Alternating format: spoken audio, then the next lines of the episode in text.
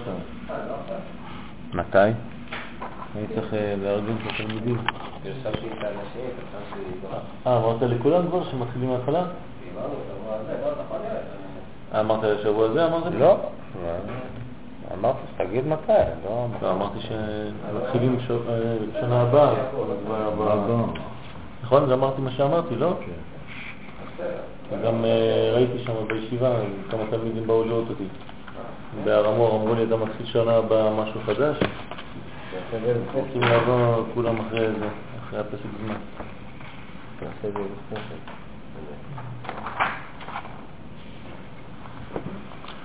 כן. כן. ונתחיל ללמוד על המלכות בעניין ראש השנה, שאנחנו רוצים להמליך את הקדוש ברוך הוא. רגע, עכשיו לומדים מפתחות החומה בכלל? לא, לא, הבאתי את העניין של המלכות. אחרי זה אנחנו נתחיל מחדש. מה שנתחיל מחדש, יש לי את זה פה. כל הלימוד, אני כבר, מבחינתי כבר מוכן.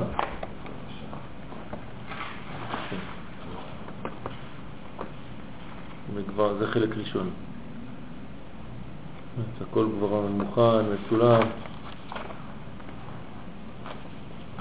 אבל אני לא רוצה להתחיל את זה סתם אה, בלי החבר'ה. ומתי? אני מקווה ש...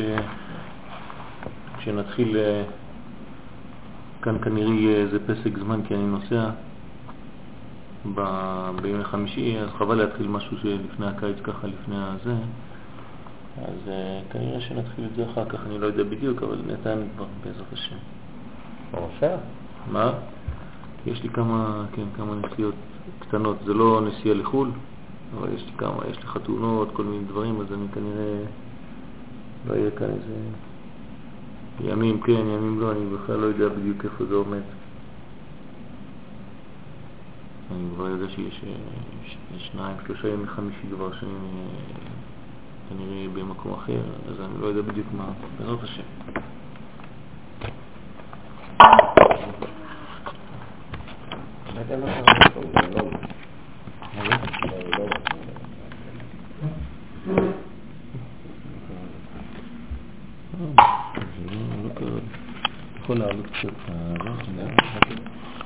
נתחיל ללמוד קצת בענייני המלכות לקראת ראש השנה. הרי אנחנו יודעים שבראש השנה אנחנו ממליכים את הקדוש ברוך הוא. בראש חודש אה, תמוז חז"ל אמרו שזה ראשי תיבות זמני תשובה ממשמשים ובאים. זה ראשי תיבות תמוז. זאת אומרת שהמקור לראש השנה נמצא בתמוז. כתוב במדרש פסחים, מובא במדבר קדמות לחידה, פרק ו', שהקדוש ברוך הוא קבע שבכל חודש בקיץ יהיה חג. זאת אומרת שככה זה היה אמור להיות מתחילת הבריאה. בתמוז היה אמור להיות ראש השנה. ואנחנו עכשיו בראש השנה המקורי. באב היה אמור להיות יום הכיפורים, באלול חג הסוכות, ובתשרה שמיני עצרת, שמחת תורה. אלא שחטא העגל, מה? חידה כתב. וחטא העגל גרם שהכל יידחה ויתרכז בתשרה. אז יוצא לנו שיש לנו מלא חגים בתשרה, שלא כדרך הרגיל, ריכוז, כן, לא טבעי של כל החגים ביחד, מה שלא היה אמור להיות כן במקור, אלא הכל היה אמור להיות כל חודש חג אחד. וזה חטא העגל גרם, ושם מוסיף שאבותינו הקדושים, כשהם היו חוגגים את החגים, כמו שהיו מקיימים תורה לפני שמתן תורה הגיע, היו חוגגים את זה לפי הזמנים האמיתיים, המקוריים. זאת אומרת שעכשיו היו כבר חוגגים ראש השנה, בתמוז. ולכן ראש השנה מכיוון שזה גילוי מלכות, מלכותו יתברך. חשבתי שנכון גם כן להבין מה זה המלכות הזאת, על מה אנחנו מדברים כשאנחנו מדברים על המלכות, וללמוד בעניינים של המלכות ממפתחות החוכמה, שככה יפתח לנו קצת את הערוצים של העניין הזה. יכול לזלזל אותם ככה, זה יוצא לי על הגב, מקבל את זה. מפתחות החוכמה זה ריכוז, ליקוט של דברי הרמח"ל ודברי הגאון מווילנה ודברי האריזה. אז בכל נושא ונושא הוא מביא כמה וכמה פנים. זהו, זהו, בסדר. כן, שיהיה אווירה של זה, בלי... אווירה בלי אוויר. אווירה בלי אוויר, ישיר. אז ככה אומר כאן הרב, הרב פה זה הרב אולמן. הרב אולמן ריכז את כל הדברים האלה.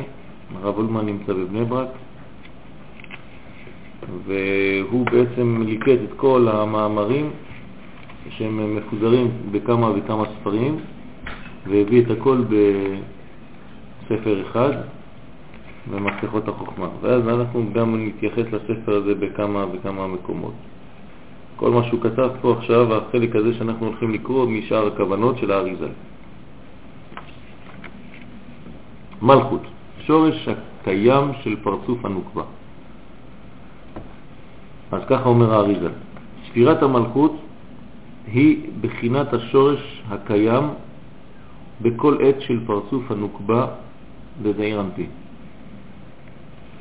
מן השורש הזה היא מתפשטת ונבנית בעיתות של תיקון, ואל השורש הזה היא שווה להצטמצם בעת התגבר הקלקולים והפגמים של העוונות. כן, זה כלל ראשון. ספירת המלכות זה שורש. שורש קיים תמיד. זה פוטנציאל. פוטנציאל שהוא נקרא פרצוף נוקבה, הנקבה של זעיר אנפין, של זה, זה שש ספירות מחסד עד יסוד, והנוקבה שלו זה הפוטנציאל שנמצא כבר, רק לא מתגלה. שורש, שורש קיים. מתי הוא מתפשט? כשאין סכנה לאחיזה. מין מנגנון שנפתח כשהוא מרגיש שאין אחיזה לחיצונים, וכשיש מיד אחיזה לחיצונים הוא נסגר. אז כל פעם שאנחנו בזמנים של תיקון, שיש בניין, אז יש בעצם התפשטות של אותה נוקבה.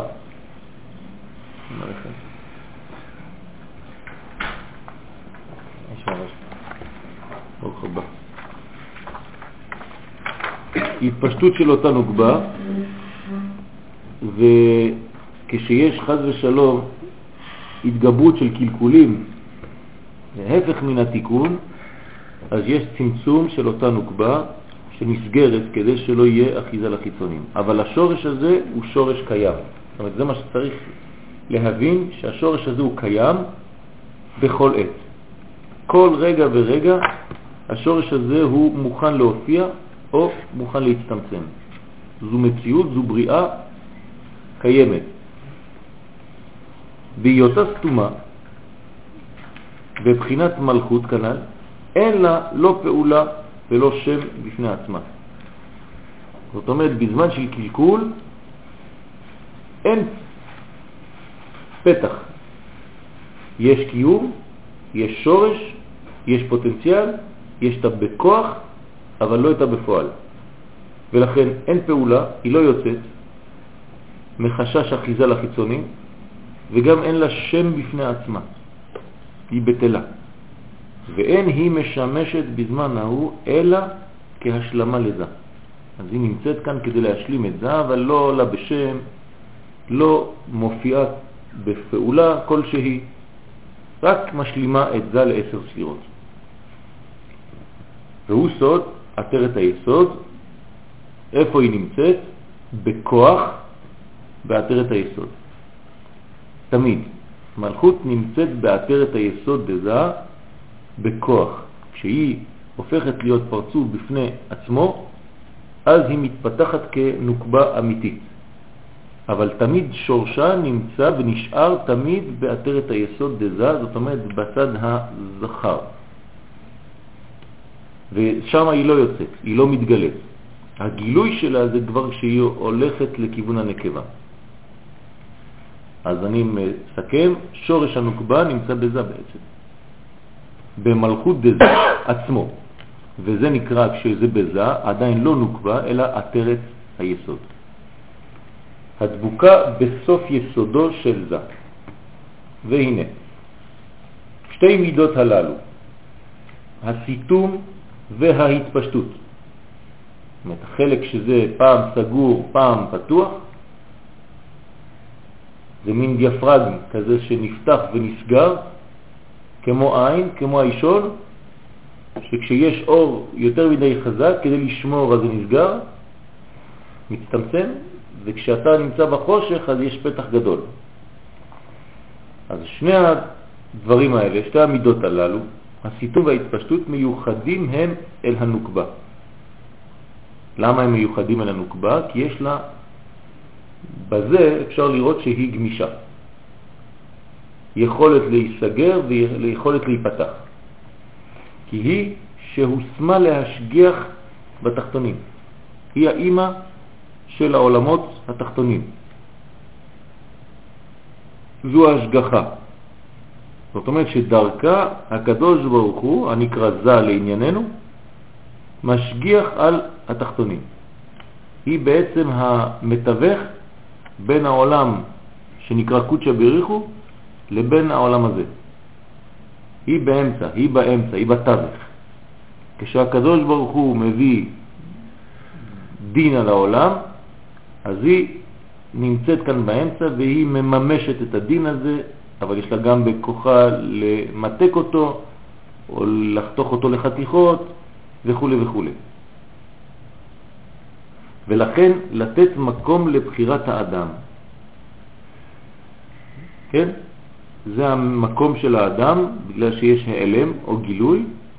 הנוקבה תחילה מסתרת פניה מן העולם הזה, לתת מקום לדרכי הטבע, להתגלות ולהתאחז בארץ.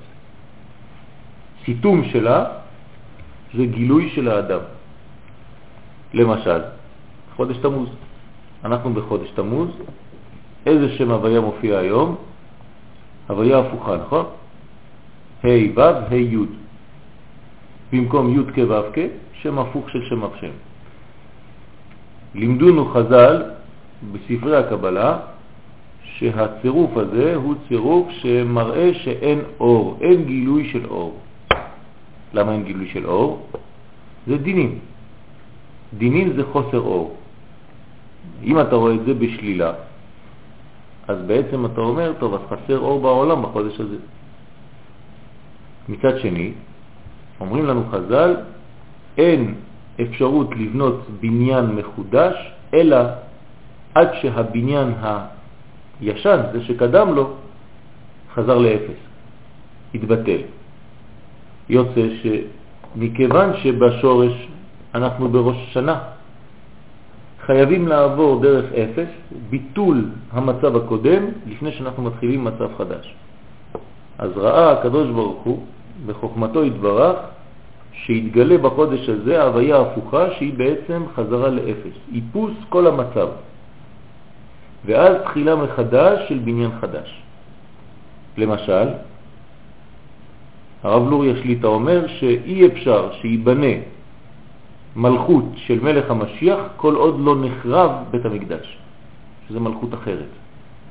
שתי מלכויות הן, אחת של המקדש, אחת של מלך המשיח.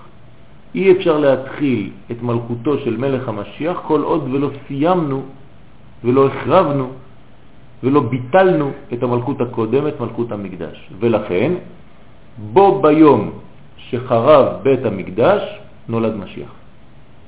הוא לא יכול להיוולד לפני, אלא רק אחרי. מתי אחרי? בדיוק בביטול הראשון מתחיל השני. אין מלכות נוגעת בחברתה, אפילו כמלוא נימה. זאת אומרת שיש כאן מעבר בין מצב למצב. וכדי שהמעבר הזה יהיה שלם צריך ביטול של המדרגה הקודמת, ביטול ההוויה הקודמת, לתת אפשרות להוויה חדשה. אם לא, אין בחירה חופשית, אלא המשך. יוצא שמלכותו של מלך המשיח היא לא תוספת על מלכות המשכן, המקדש, אלא דבר שונה לחלוטין. זה שני דברים שונים. שתי חורבנות כנגד שני משיחים. כן. זאת אומרת שתמיד יש בחינה חדשה של משיח. והביטול הקודם מביא הופעה חדשה. לכן חייבים לעבור דרך אפס כדי להתחיל בניין מחודש. כן? אם אין את המעבר הזה לאפס שקדם, אין מעבר למצב החדש. אין אפשרות כזאת. אין חיה כזאת. לפני כל בניין מחודש צריך ביטול של המדרגה הקודמת. וזה גם נותן אפשרות לאדם של בחירה, של עבודתו. במילים פשוטות, כשהקדוש ברוך הוא מצטמצם ונעלם, מופיע תורו של האדם להתגלות ולפעול. יוצא שאם אנחנו למשל עכשיו בעולם שלנו בששת אלפי שנים בהווה אלמה, זה בעצם שביתתו של הקדוש ברוך הוא. הוא שובת, ברגע שהוא שובת אנחנו מתחילים לפעול במרכאות. במילים פשוטות אנחנו נמצאים בשבתו של הקדוש ברוך הוא. הוא ברא את העולם, ברא שש מדרגות, וינח ביום השביעי, המנוחה שלו זה התחלת העבודה שלנו. הוא מצטמצם, הוא נעלם, ובזה משאיר לנו, נותן לנו אפשרות לפעול. בלי העלם של הקדוש ברוך הוא אין לנו מקום לפעול כי הוא היה תופס את כל המקום.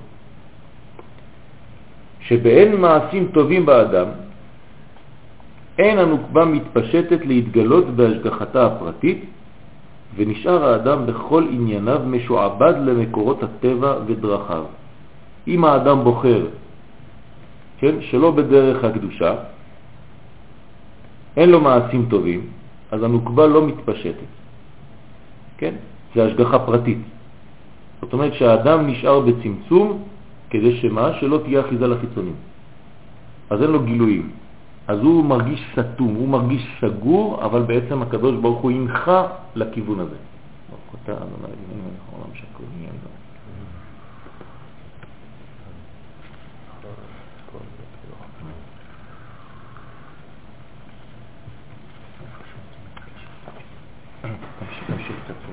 אבל, נשאיר.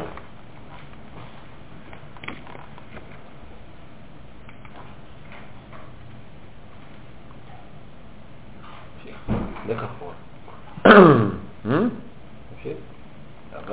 אבל כאשר בוחר האדם להתרחק מדרכי החושך של העולם הזה, הוא מתדבק בבוראו יתברך ללכת בדרכיו, מיד הנוקבה מתפשטת מסיתומה ומאירה פניה אל האדם ומתנהגת עמו בהשגחה פרטית. ואז כל שורשי הטבע משתעבדים לשימושו של האדם. והיינו עניין התפשטותה מבחינת נקודה אחת לבחינת פרצוף שלם.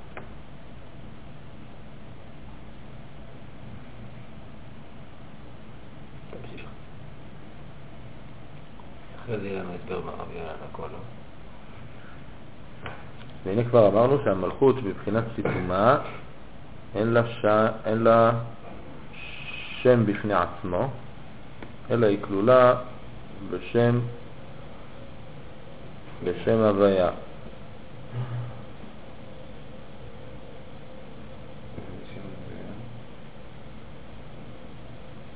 אין לה שם בפני אה. עצמה. היה האחרונה.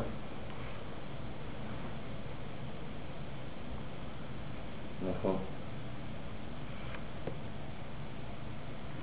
להבין היטב כינוי מלכות שאנו מכנים למעשה להתברך בסוד ספירת המלכות, יש להבחין ג' העניינים שאנו מוצאים בו התברך. העניין הראשון הוא אמיתות מציאותו התברך. העניין השני הוא בחינת אדנותו, והעניין השלישי הוא בחינת מלכותו. מפורסם בסייעתא דשמיא, אחד אחד על הסדר הנ"ל. אפשר לעצור את זה. אה? אי אפשר לעצור את זה. אפשר. אה? נמחק. כאילו, ביטל את עצמו. לא. עצרתי. לא, הוא נכנס לתפיסה, להולד, ואחר כך אתה משחרר אותה. פה, הולד הזה? זה היה ההמשך. לא, הוא קרא את זה פה, אבל כן. זה שיצאת כבר. אני עושה את זה עכשיו? לא פה? לא, לא, בזה. זה נמחק אחרי זה, רק לא פה מההתחלה. טוב, אז כן, אבל... נחזור. אבל כאשר בוחר האדם להתרחק מדרכי החושך של העולם הזה, הוא מתדבק בבוראו. זאת אומרת, הוא מוצא את האור בתוך החושך. הוא רואה את הטוב שברע. ללכת בדרכיו, אז הוא בעצם הולך בדרכי השם. דרכי השם זה דרכי אור. אין אל שהוא נמצא בחושך. אין דבר כזה אלוקות וחושך. זה לא הולך ביחד. אלא כל החושך הזה הוא בעצם מיעוט של גילוי האור. אז מיד הנוקבה מתפשטת מסיתומה ומאירה פניה אל האדם. למה? יש כאן התפשטות. הוא נותן לה חופש ביטוי, למלכות, ואז היא מתפשטת, היא יכולה להופיע. המלכות בעצם מופיעה רק כשאין לה חשש מהאחיזה לחיצונים. לפעמים יש חושך לאדם במרכאות, בגלל שהוא במצב לא טוב, שאם הייתה לו עכשיו התפשטות, היו קופצים עליו כל מיני קליפות ואחיזת של חיצונים. ולכן הקדוש ברוך הוא עושה בכוונה שלא לתת לו כוח להתפשט באותו זמן. אז הוא במצבים של צמצום, של התכנסות בפני עצמו, בתוך עצמו. אז כאן, בגלל שהוא הלך בדרכי השם, הוא בחר, כן, להתקדם בדרכי השם, מיד הנוקבה מתפשטת מסיתומה, הגמישות שלה היא מדהימה. ומאירה פניה אל האדם ומתנהגת עמו בהשגחה פרטית, ואז כל שורשי הטבע משתעבדים לשימושו של אדם. בעצם הוא הופך להיות השולט, שליט על הטבע. דהיינו, עניין התפשטותה מבחינת נקודה אחת לבחינת פרצוף שלם. אז עכשיו הבנתם מה זה הנקודה האחת? מה זה נקודה אחת? כשהיא בשורש. זאת אומרת, איפה? בעטרת היסוד. עטרת היסוד זה מין מצב המתנה כזה, כן? כמו איזה טייס שהוא לבוש, יושן עם הבגדים שלו, מחכה שיהיה לו איזה צפצוף, מיד הוא קם, נכנס למטוס. כן? הכל כבר מוכן. צריך לצאת, הכל מוכן כבר. שט, מתפשט, הכל נפתח. סכנה, שט, הכל נסגר. איפה נמצא הבסיס? עטרת היסוד. אז שמה זה נקרא נקודה. נקודה התחלתית, שממנה אין אף פעם פחות מזה. זו נקודה התחלתית שהיא הבסיס של המלכות, תמיד היא נקודה. מנקודה היא מתפשטת או אל נקודה היא חוזרת, לפי המצבים. והנה, כבר אמרנו שהמלכות בבחינת סיתומה, זה תמיד השגחה פרטית. תמיד. תמיד השגחה פרטית, זאת אומרת, לפי מעשיו של האדם, המלכות תתנהג בצורה מיוחדת. אין כלליות? בוודאי שיש כלליות. הכלל... זה, זה מה שנקרא השגחה פרטית אפילו כלפי הכלל. השגחה פרטית מיוחדת לפי מעשיהם של ישראל. זאת אומרת שהמלכות תלויה במרכאות במעשים של עם ישראל. ואנחנו מחליטים מה יהיה תוכן הביטוי לשנה הבאה. ולכן ביום ראש השנה אנחנו קובעים יחד עם הקדוש ברוך הוא, יושבים סביב שולחן ודנים ביחד. איזה צבע יהיה למלכות בשנה הבאה. כמה היא תתפשט, מה אנחנו מוכנים לעשות כדי שהיא תתפשט, כמה מצמצום היא תתפשט לנקודה גדולה, כמה אנחנו רוצים שמלך המשיח יופיע בעולם בשנה הזאת, כן? כמה אנחנו סתם אומרים שאנחנו רוצים. כל זה דנים בראש השנה. ואז קובעים, הקדוש ברוך הוא קובע איך המלכות תתפשט ואיך היא לא תתפשט בשנה הזאת. אם יהיה גילוי של משיח, אם לא יהיה גילוי של משיח. כי מלכות זה בסופו של דבר מלך המשיח, בסוף. הביטוי האמיתי, הסופי, זה מלך המשיח. אבל פה מדובר רק על האדם הפרטי. כן, פה הוא מתחיל, מסביר לך איך זה נבנה, ואחרי זה בעצם אנחנו נראה את המהלך הכללי הזה. והנה כבר אמרנו שהמלכות בבחינת סיתומה אין לה שם בפני עצמה. כן, אין לה שם, היא לא עולה בשם. למה? היא נקודה. אלא היא כלולה בשם הוויה. למה היא כלולה בשם הוויה? האחרונה. מה זה כלולה בשם הוויה? היא בזה. יפה מאוד. שהיא בעצם, כן, בזה, היא נמצאת בזה. אז אם היא נמצאת בזה, אז היא חייבת להיות בשם הוויה. זאת אומרת, היא עדיין לא עולה בשם, כי היא כלולה בו, היא גנוזה בו. היא לא יצאה לפועל, היא רק בכוח, נכון? שהוא שמו של זה, בבחינת האחרונה שבו. זאת אומרת שאיפה היא נראית בזה, זה זה י' כ' ו' כ', אז שמה היא לא עולה בשם עצמי, אלא האחרונה של י' כ' ו' כ' זה היא. אז היא שייכת אליו, לא רואים אותה בפירוש, לבד. בבחינה זו של האחרונה נברא העולם הזה, כן? אנחנו תמיד אומרים שהיא גם אומרים האחרונה בתור מלכות, לא שהיא בתור נקודה. אבל זה מלכות בשורש, זה עדיין לא בפועל.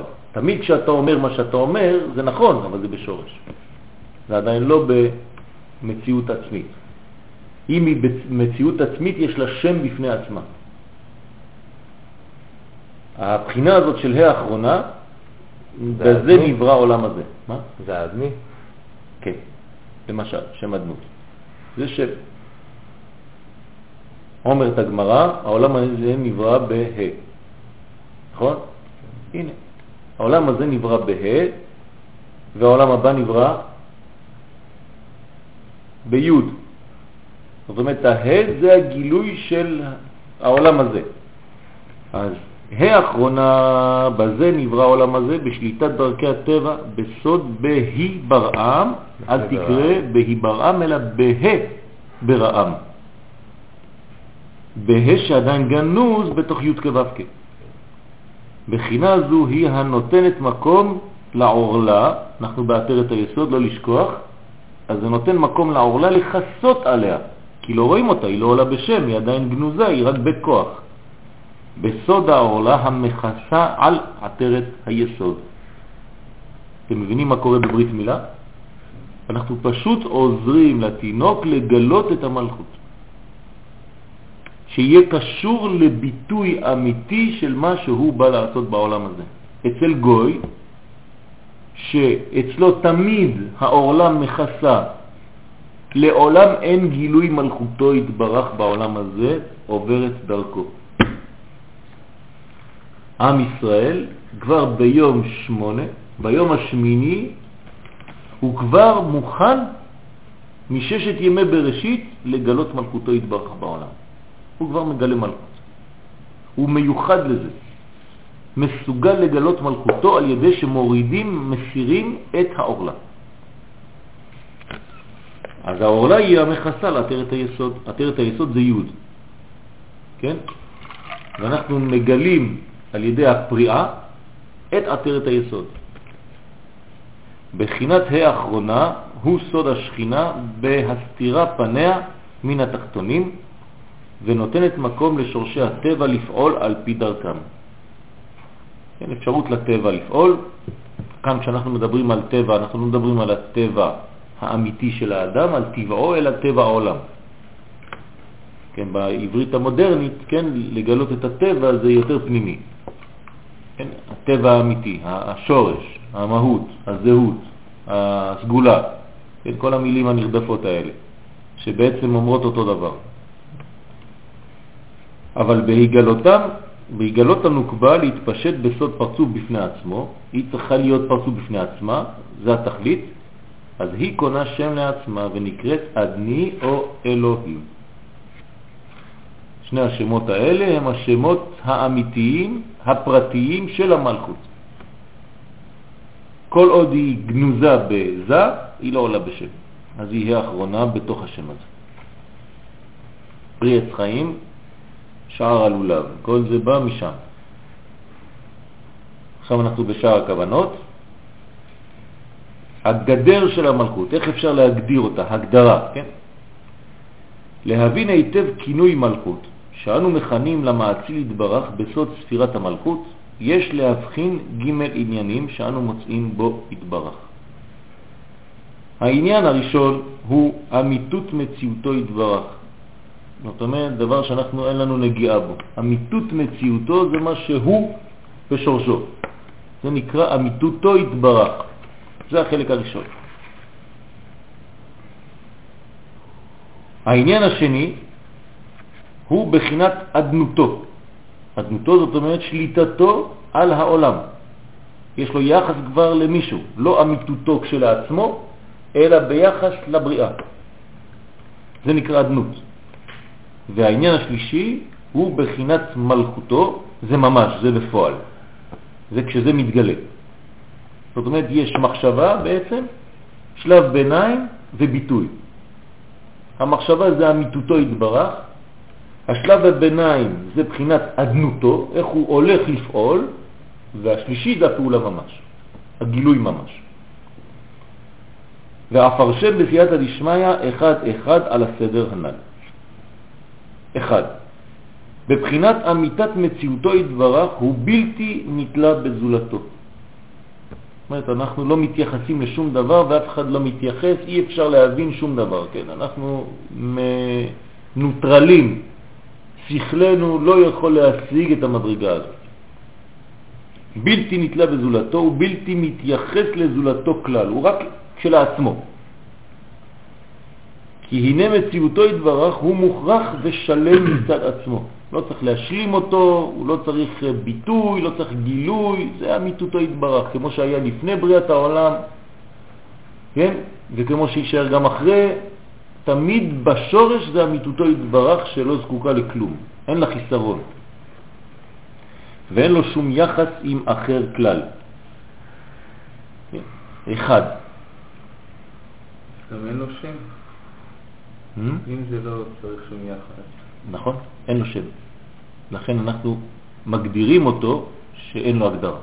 זה ההגדרה. סתום מכל סתום. נכון. זה לט מחשבה תפיסה בכלל וכלל. ככה זה ההגדרה שלו. זאת אומרת, הגדרה שהיא לא הגדרה, שהיא חוסר הגדרה. אם היית מגדיר, היית כאילו אוחז במציאותו התברך, ואז זה כבר לא אין סוף. אתה כבר צמצמת את זה לממדים שלך כאדם, ואתה כבר לא מדבר על אותו דבר.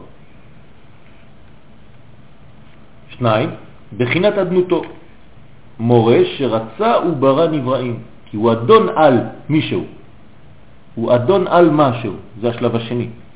ומציאות כולם תלויה במציאותו. בכל זאת יש באיזה השתנות קבועה. היא השתנות השתנות קבועה של מי? של הסתום מכל סתום. אין, אין השתנות. אני השם לא שניתי, אין שינוי שם. כל שינוי מראה על חיסרון. כל שינוי מראה על בניין שמשלים את עצמו. אם אתה אומר דבר כזה, זאת אומרת שהוא לא שלם כבר בשורש, חז ושלום, אין דבר כזה. אנפין. זה תמיד שינוי כלפי התחתונים, אבל אף פעם לא בפני עצמו, כלפי עצמו. זה כאילו. זה כשאני מגלה פנים ביחס לשני, אז אני כבר בשלב ב'. אבל בעצמי, בשביל עצמי, אין לי את השינוי. אז בעצמותו יתברך, כן, אין שינוי. אני השם לא שניתי. שלב שני, אני משתנה, או שאתם רואים את השינוי כביכול שחל בי, למרות שבשורש אני תמיד נשאר באחד, זה לא שאחד נעלם כדי להופיע שניים. רק ההתגלות. זה רק התגלות, זה רק ביטוי כלפי מישהו. אני מראה פנים לשני עכשיו, אני מתייחס אליו.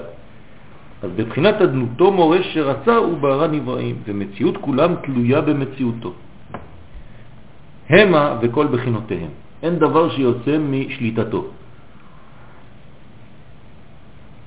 והוא שליט בכל כרצונו. אתמול אמרתי בשיעור בירושלים, כן, בערב, אתמול בלילה, בסייעתא דשמיא, שמי שבעצם מאבד תקווה או חושב שיש לרע כוח מציאותי, הוא בעצם נותן כאילו אפשרות שיש שתי רשויות, חז ושלום. ואין דבר כזה. או יש את כוחות הטוב ויש את כוחות הרע, זה כמו הסרטים היפנים המצוירים. כן? ותמיד יש מלחמות בין הטובים לרעים, בין הטוב לרע, ואתה לא יודע מי גובר, כי אין גובר, זה מי שגובר, פעם זה הוא, פעם זה הוא. שתי רשויות הן. אין דבר כזה בעם ישראל. כן. הקדוש ברוך הוא הוא האל האחד היחיד והמיוחד ששולט בכל. ומלכותו בכל משלה.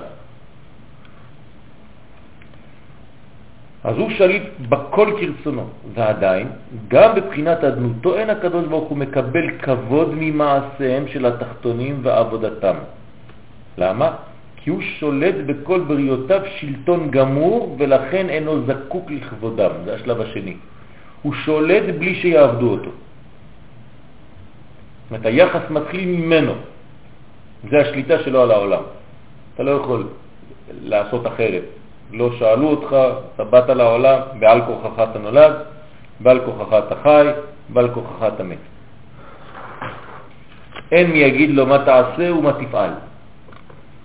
זאת אומרת שיש לו מלכות, הוא שולט, יש לו אדנות, אבל עדיין אין את ההתעוררות של התחתון להכיר בזה. זה יהיה השלב השלישי. הנה, שלוש, אבל בבחינת מלכותו, זה לא אדנותו, כן? אדנותו זה היה שלב ב', הוא אדון אבל הוא עדיין לא מולך, לא מרגישים שהוא מלך.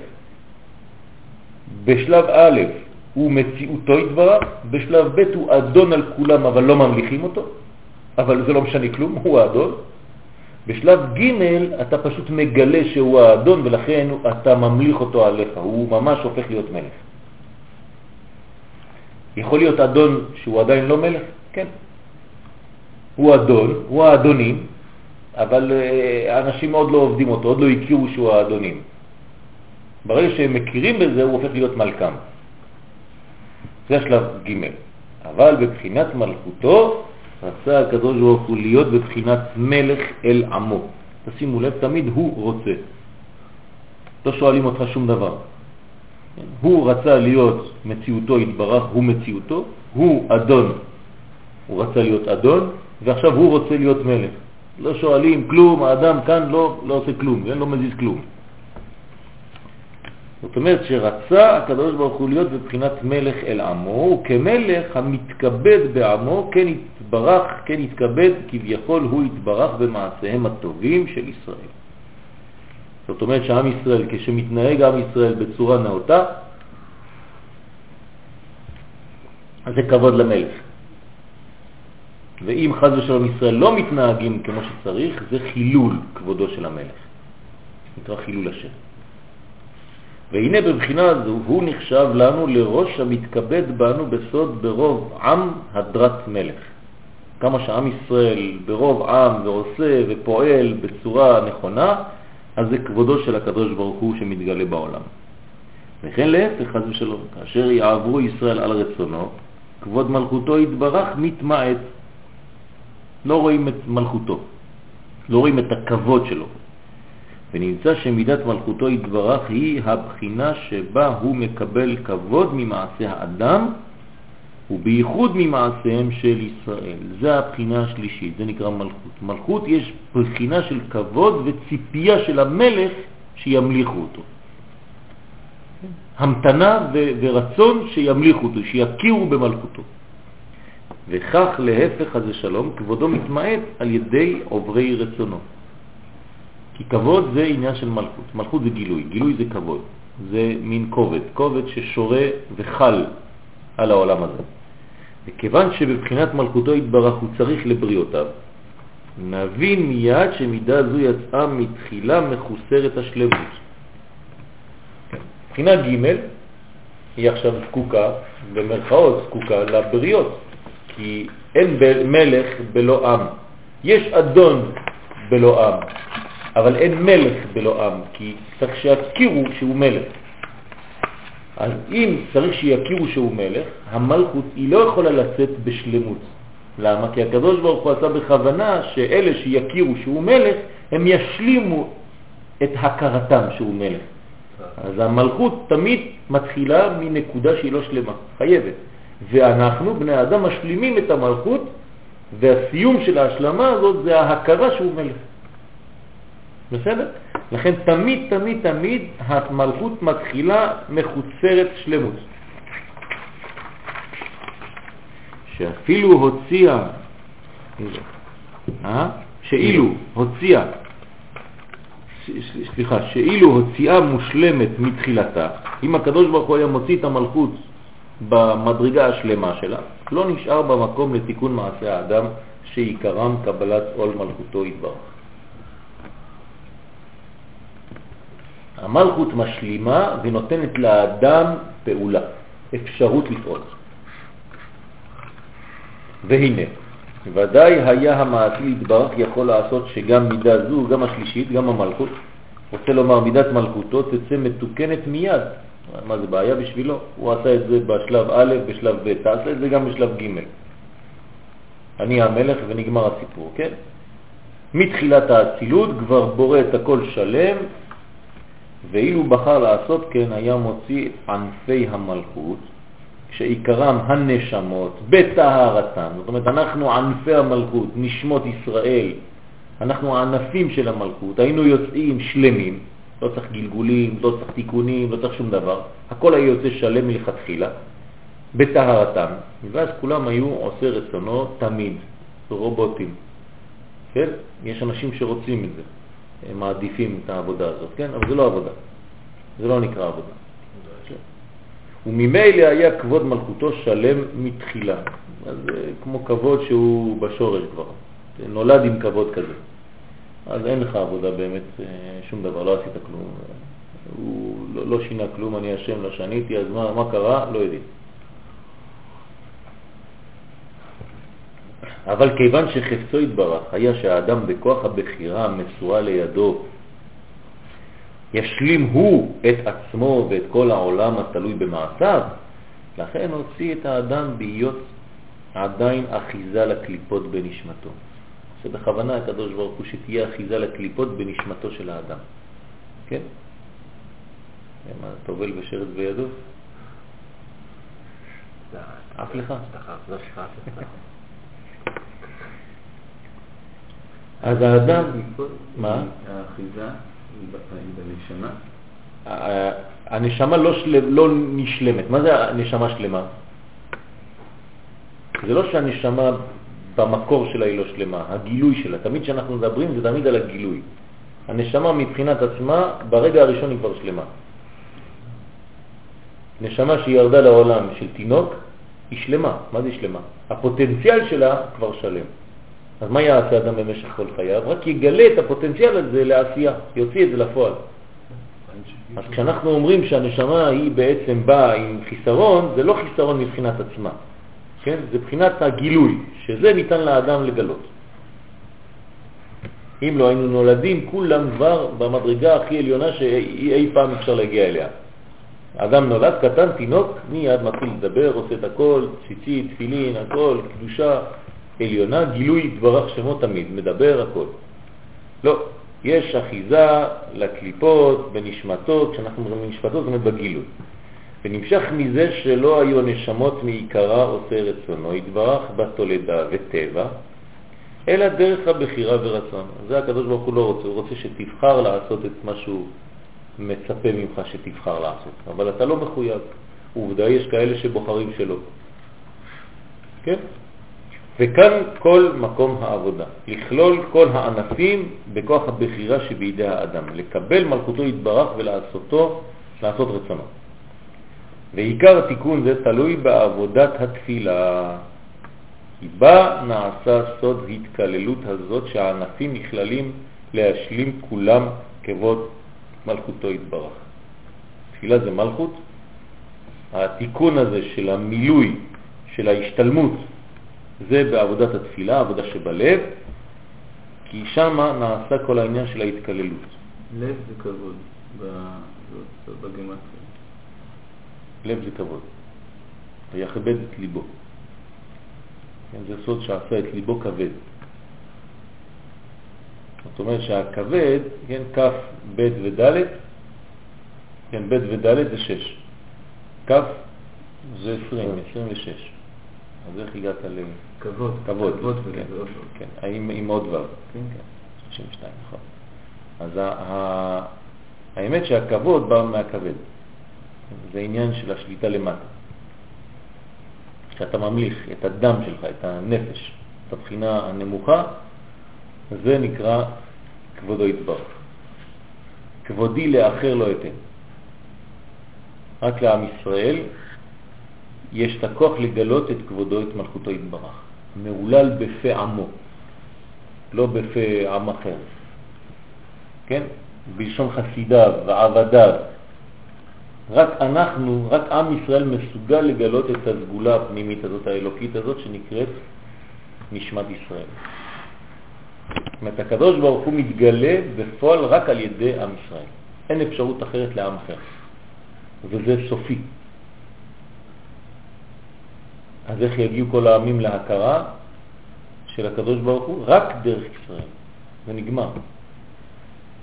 כשכתוב בגמרא שכשירדה תורה לעולם בהר סיני, ירדה שנאה לעולם, מה אתם מבינים בזה? מי שונא את מי? האומות ישראל. האומות את ישראל. לא כך דברי הגמרא. כשהקדוש ברוך הוא נתן תורה לעם ישראל, ירדה שנאה של הקדוש ברוך הוא על אומות העולם, באותו רגע. ככה כתוב בגמרא. חידוש פלא.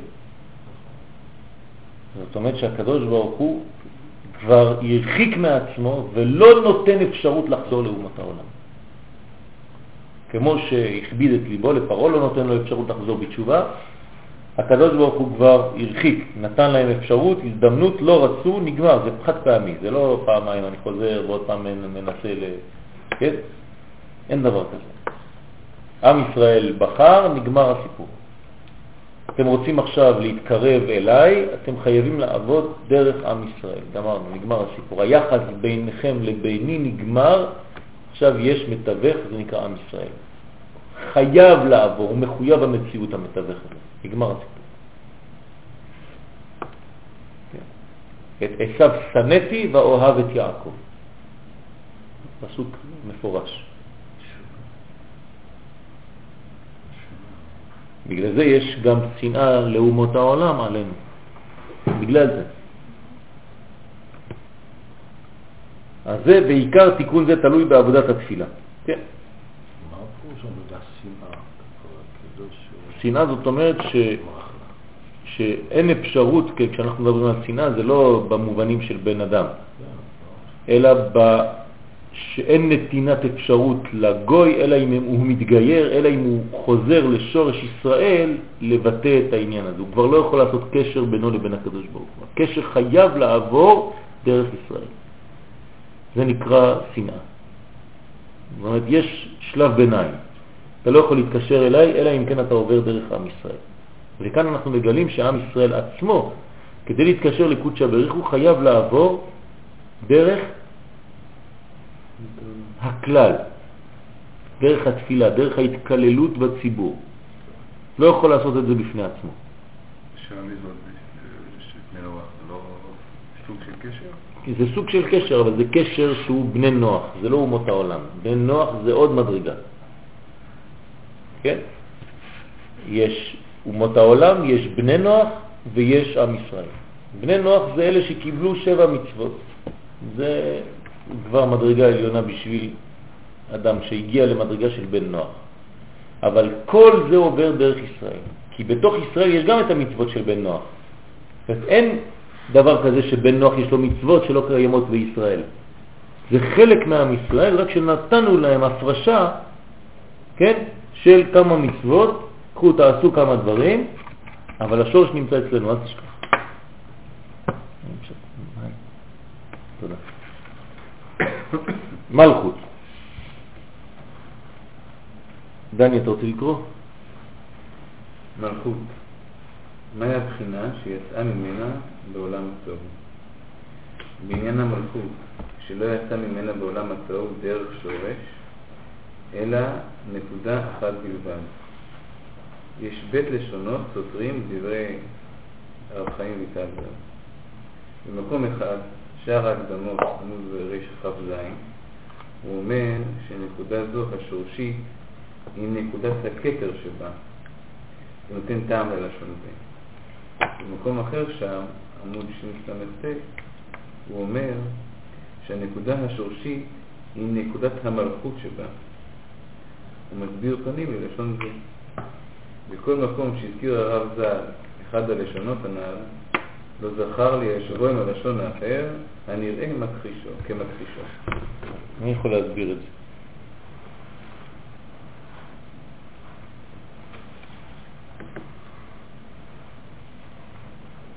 הבנתם את העניין פה? כמו שהנקודה הראשונה שלה זה הכתר. זה הכתר של המלכות, זה השורש של המלכות שהוא הכתר. האם נפטר- השורש של המלכות זה כתר, או אם השורש של המלכות זה מלכות? המלכות. מלכות זה הראשון, כן. אבל יש פה שתי לשונות. זה זה מה שאני אומר. זה המלכות של העליון והכתר של התחתון. לא. הוא אומר שהשורש, הנקודה של המלכות זה הנקודה של הכתר שלה עצמה. מלכות יש לה עשר ספירות, נכון? כשאנחנו אומרים שהיא נקודה בהתחלה, על מה אתה מדבר בתוך העשר ספירות שלה עצמה? על הנקודה שנקראת כתר אצלה, או לנקודה שנקראת מלכות אצלה? אם היא בעשרת היסוד, כן. אז היא חייבת, הכתר שלה. לא, איפה אתם יודעים? כי הוא השורש, הוא זה לפני שהיא נפתחה. נו, אולי זה המלכות. גם כי כל מה שאנחנו כולה זה מלכות. כי מה שאנחנו רואים זה המלכות. זה- מחלוקת, כן? יש שני עניינים כאן. זאת אומרת, רבי חיים ויטל כותב פעמיים דברים שונים. פעם הוא אומר שזה הכתר, כמו שאתה אומר, מצד שני הוא אומר זה המלכות. אז מה, אז איך אנחנו יודעים איזה בחינה היא הנקודה השורשית שנמצאת גנוזה בעטרת היסוד? מה גנוז בעטרת היסוד? שאלה פשוטה. המלכות של המלכות הוא הכתר של המלכות. איזה משתי אלה קוראים נקודה, נקודה התחלתית? אולי שניהם. אולי שניהם. מלכות שבמלכות זה בעצם הביטוי הסופי, הקו התחתון בעצם. כן. אז בעצם לא, אבל עדיין אנחנו מדברים, לא אנחנו שזה בשורש. כן, אבל אנחנו מדברים עדיין במקור. אנחנו מדברים במקור, בנקודה המקורית. אולי אותו מקור של מלכות דמלכות, כשהוא יתפשט, הוא יגלה מלכות דמלכות שלמה. אני לא מדבר עכשיו על הבניין הסופי, אני מדבר על הנקודה ההתחלתית, או של מלכות של מלכות, או של כתר של אותה מלכות. אתם מבינים? הכל בכוח פה. אתה צודק שהמלכות של המלכות זה הביטוי הסופי של המלכות, אבל אני מדבר כאן על הנקודה של ההתחלה של זה. האם זה זה או זה הכתר שלה? אז בוא תמשיך, נראה. רק במקום אחד, רק במ- במקום אחד מצאתי שמזכיר הרב את בית הלשונות, ומיישבם על ידי אוקימתא דמוקים באחד מהם. והוא בשאר הכוונות, כוונת העמידה, ברכת המינים, וזה לשונו שם. האמנם לא פליגי, כי האמת הוא שלא נשאר בה רק נקודת הכתר שבה, להיותה מדרגה עליונה, ואין הפגם מגיע בה. אמנם, פשוט הוא דכיוון שמסתלקים ממנה את ספירות תחתונות, ודאי הוא שגם ספירת הכתר שנשאר בה נחשך אורו מאוד, ואין נשאר בו רק בחינת אור מלכות וכתר שבו בלבד. אוקיי, תמשיך, תסביר עכשיו מה, מה הולך פה. טוב, הוא אומר שבאמת בשורש, אנחנו מדברים על הכתר של המלכות. למה? כי כשהיא שורש. מצומצמת זה השורש של השורש של השורש. ואין. אחיזה לחיצונים אין אחיזה שם. לכלום בפנים. זאת אומרת שזה חייב להיות כתר. אבל, איך הוא מיישב? אבל מכיוון שזה לא מאיר הכתר, זה כל כך סתום, כן. אז מבחינת ההתגלות שלו זה המלכות. של מה? של הכתר. אה, זה לא רק המלכות של המלכות. אומרת, זה יושב טוב עם מה שאתה אומר. זה לא מלכות שבמלכות ולא כתר שבמלכות בלבד, אלא זה כתר שבמלכות או מלכות שבכתר שבמלכות. בסדר? כן. זאת אומרת שרק זה יכול להיות. אנחנו מדברים בעצם בנקודה שהיא כתר. אז עכשיו אנחנו הסכמנו שזה הנקודה שהיא גנוזה בתוך עטרת היסוד דזה, זה הכתר של המלכות. אבל איזה בחינה של הכתר? אנחנו כבר בנקודה קטנה, כן? בעשירית מכל המלכות. בעשירית שבעשירית. או בכתר של אותו כתר, או במלכות של אותו כתר. זאת אומרת, אחד על מאה. ובערך זה, תמשיך, ובערך זה אנו אומרים שהנקודה הנשארת היא המלכות שבה. רצה לומר, מלכות זה כתר שבה. אבל האמת הוא שלא נשאר בה אלא נקודת הכתר. וזכור הקדמה זו, עד כאן לש- לשון הרב חיים ויטל. וכן מצאתי אחר כך בספר עולף תמיד למורנו הרב חיים ויטל דף ד' עמוד ב'. זאת אומרת שאנחנו מסכמים מה בעצם מתחיל, איפה היא נקודת ההתחלה שאנחנו קוראים למלכות שהיא בחינת נקודה. כן, עכשיו אתם הולכים, עוברים מבחן, אומרים לכם, המלכות בהתחלה היא בחינת נקודה. מהי הנקודה הזאת? מה אתה עונה? מלכות, כן? כתר של מלכות. מלכות של כתר של מלכות. בכללות איך קוראים לזה? כתר דמלכות. שהיא נמצאת איפה? בעטרת היסוד דזה. כשיש קלקולים, כשאין אפשרות להיפתח, ברגע שהיא נפתחת, היא עולה בשם. היא מופיעה בשם עצמי. איזה שם? או אדנות או אלוקות. בסדר? אנחנו, כשאנחנו מברכים, אנחנו מברכים, מה אנחנו עושים? מגלים אותה. ברוך אתה אדני אלוקנו. שני השמות, בכל ברכה זה מופיע. ברוך אתה השם אלוקנו מלך העולם. כתוב הוויה. מג- כן, הוויה אומרים אדנות, זה לא חשוב, זה אנחנו מגלים כבר אדנות, כן? זה הוויה, אבל זה הגילוי של האדנות ואלוקים. אשר קידשנו במצווה וציוונו. זאת אומרת, כל פעם שאני מברך, מה אני עושה? אני פותח את המלכות מנקודת השורש שלה בעטרת היסוד ובונה אותה לבניין שלם. לכן זה נקרא מטבע ברכה, שאני פותח במטבע את כל המלכות מבחינת נקודה, בונה אותה לפרצוף שלם. כשאני בונה אותה לפרצוף שלם, אני מוסיף על הערת השם בעולם. למה הכפילות של מה? של אדני ואלוקים? כי בעצם אדנות, אמרנו שזה אדון על, אבל גילוי האלוקות זה ממש חלות, זה כבר המלכות עצמה. לכן אדנות מופיע לפני אלוקים. כן. זה קודם. זה אדון ומלך. עצם, עצמותו יתברך, אדנות ומלכות. בסדר? אדון עולם אשר מלך. כן. תמיד, האדון לפני המלך. ולפני זה יש עצמותו יתברך שאנחנו לא מדברים על זה. כי זה לא שייך לנו, זה לפני עצמו. בסדר? העולה בידינו, חבוד, עולה בדינו לכל האמור, שהנקודה השורשית בפרצוף הנוגבה היא נקודת הכתר שבה, זה בכללות, כן? והיא לבדה יצאה בנוגבה בעולם התוהו. אבל לתת צורות תחתונות שבה באו לה בסוד תוספת בעת התיקון. יפה. תעמוד כאן, תסביר את זה. אז אה, איך נקראת המלכות שהיא נקודה אחת? איזה עולם זה? זה אה, זה בעטרת היסוד דזה, אז נקרא עולם תוהו. נכון? כן. כי זה סגור ולא פתוח. זאת אומרת שזה עדיין סתום. תוהו ובוהו. הכל נמצא אבל בסיתום. אבל לא לתוהו ברעה. מה המשך הפסוק? לשבת יצרה, זאת אומרת שתחול. זאת אומרת שהשלב הראשון זה נקרא תוהו, ברגע שזה נפתח, מה מוסיפים למלכות? אז מה זה תוהו? כמה נקודות, כמה בחינות של המלכות? כתר שבה, נכון? מה זה ה- החלות? זה הוספה של שתי ספירות. מה זה אומר? שאם אתה מוסיף, התוספת היא לא מעיקר אותו עניין, נכון? היא תוספת. זאת אומרת שאם חז ושלום חוזרים לצמצום, מה מעלימים? את מה מורידים? רק את התוספת. אי אפשר להוריד את העשר, את הכתר. הכתר תמיד נשאר, כמו בחינת עצם הלוז. אז תמיד נעלמות רק תשע ספירות, או מוסיפים תשע ספירות. זה הבניין.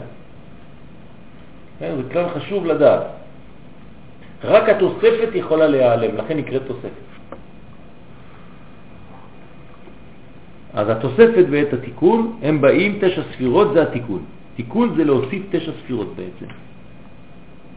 לכן, כיוון שדרך תוספת בעולה, דהיינו זה תיקון מעשי האדם, לפיכך בחטאי האדם הם חוזרים להתקלקל ויורדים אל הקליפות. מה שאין כן את הכתר שיצא בדרך שורש, אינו זז ממנה בשום חטא לעולם. בסדר? זה מה שאמרנו עכשיו. זאת אומרת, לא חשוב מה יעשו, בני ישראל, תמיד נשאר אצלם שורש הנקודה הזאת, וזה נקרא ישראל אף על פי שחטא, ישראל הוא. מה זה ישראל הוא? על איזה בחינה אנחנו מדברים? על הכתר שבמלכות. שנמצאת בעטרת היסוד דזה. ועטרת היסוד דזה, איפה זה? זה קודשא בריחו. והמלכות זה כנסת ישראל. זאת אומרת, איפה גנוזה כנסת ישראל? בקדוש ברוך הוא.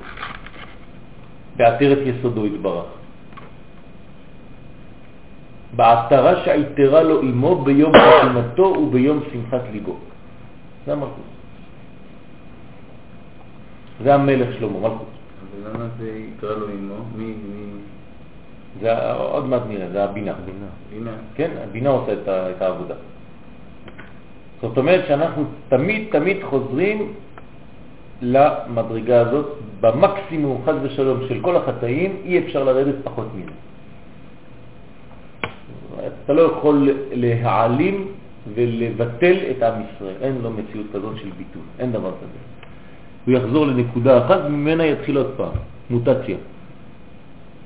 אבל לעולם הוא לא נעלם, לא מתבטל, כן? כי יש לו שורש בקודש. אומות העולם מתבטלות, למה? כי אין להם את הנקודה הזאת.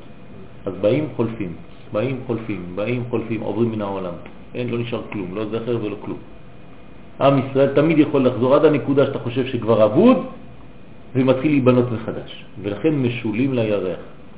שאפילו כשאתה לא רואה כלום, משם נבנית מחדש, עוד פעם, במילואה. אוקיי? זה הכוח של עם ישראל. לכן אינו זז ממנו בשום חטא לעולם. זו אופטימיות שאין כמותה. אין שום ייאוש בעולם. אז זה אומר רבי נחמן שאין ייאוש בעולם כלל. למה? כי תמיד איפה שלא תחזור, אתה תחזור לנקודה השורשית, משם אתה נוגע בנקודה שנקראת ישראל. זה בכלל ישראל, כי אנחנו אומרים שבנשמה פרטית, שהוא חוטא, היא יורדת נגיד לאבדון, אין עלייה. כן, אנחנו מדברים על הקשר שלה. לכן מלכות, עוד מעט נבין, זה גם השאלה שהוא שאל, האם זה פרטי או מלכות זה דבר כללי. האמת שהאדם שאנחנו מדברים על זה, זה כשהוא כלול בכלל ישראל שנקראת כנסת ישראל. המלכות נקראת כנסת ישראל. נכון, אז זה לא פרטי. יכול להיות שיש העלם וביטול וכרת של פרטים, אבל אין דבר כזה כרת של עם. עם חייב כרת, עם ישראל אין דבר כזה. בסדר? ועם כל זה, גם הוא אורו מתמעט, בכבוד, ועם כל זה, גם הוא אורו מתמעט לערך, לערך הקלקול, שמקלקלים לתת ספירות התחתונות של הנוקבה, עד שבתכלית קלקולה, כאשר כל התת ספירות של התחתונות ירדו לתוך הקליפות, גם האור שבבנת הכתר שבה, אף על פי שבחינתו מתקיימת ודאי וכנ"ל, אורו מתמעט ומסתלק ממנו עד שלא נשאר בו רק אור, אלא לערך בחינת המלכות שבו. אוקיי, אז מה עכשיו, מה קורה פה? והוא. הסביר, הוא הסביר פה את, ה, אה, אה, את שתי הלשונות פה. ש, אה, תסביר לנו, ש- מה קורה? אמנם הכתר, הכתר נוחות נשאר, קודם כל, כשיש קלקול, אז זה מצטמצם, מה, מה, מה הולך כשיש קלקול? הטסלות האחרונות אה, מצטמצמות. לאן, מה זה מצטמצמות? מה הן עושות? לא, הן נשאבות בחזרה. לא, יורדות לקליפות. חשוב לה- להבין את זה, יורדות לקליפות. אז מה נשאר עכשיו במלכות? רק כתר. עכשיו, האם הכתר הוא נשאר שלם? לא, מה הוא מאבד? את האור שבו. איזה? את של. לא, העליונות המלכות. זאת אומרת, שמתם לב, על- הלכו תשע ספירות כלליות תחתונות, ועכשיו בכתר עצמו הולכות תשע ספירות עליונות, ומה נשאר רק המלכות של אותו כתר. הבנתם מה קורה? למה העליונות הולכות? בגלל שהן חוזרות לשורש.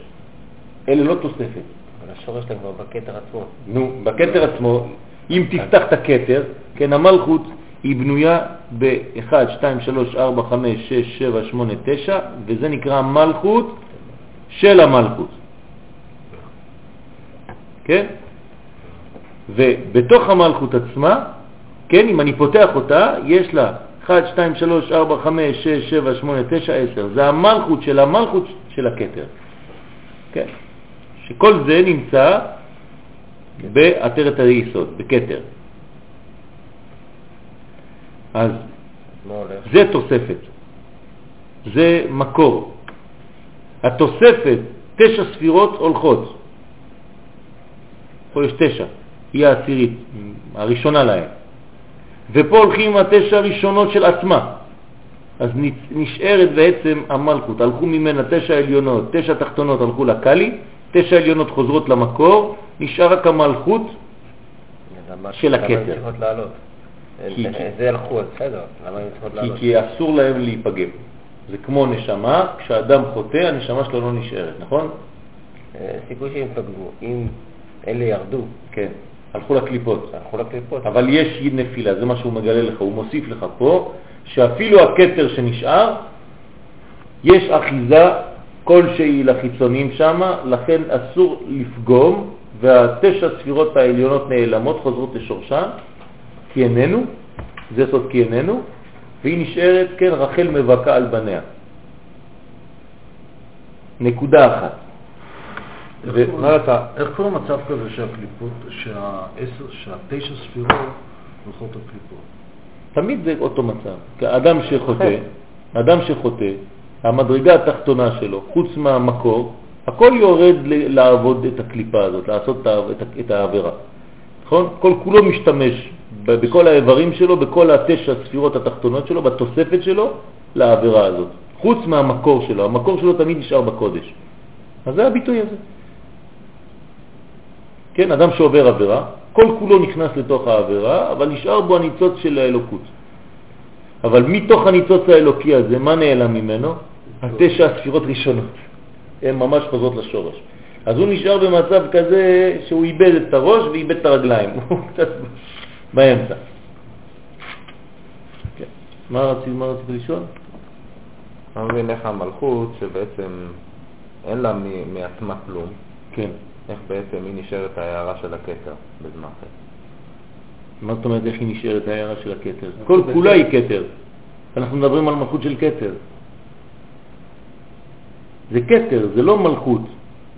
לא לשכוח שאנחנו בכתר. רק בתוך הכתר פירטנו, ונכנסנו והגענו למלכות של אותו כתר. זה מה שהוא שואל. שכל הכתר הזה זה כתר זה מלכות. בעצם. כל זה, כל הכתר הוא בעצם של מלכות. כן. ובעצם המלכות נשארת, בזמן חטא, המלכות נשארת הנקודה שמאירה את הכתר של המלכות. כן.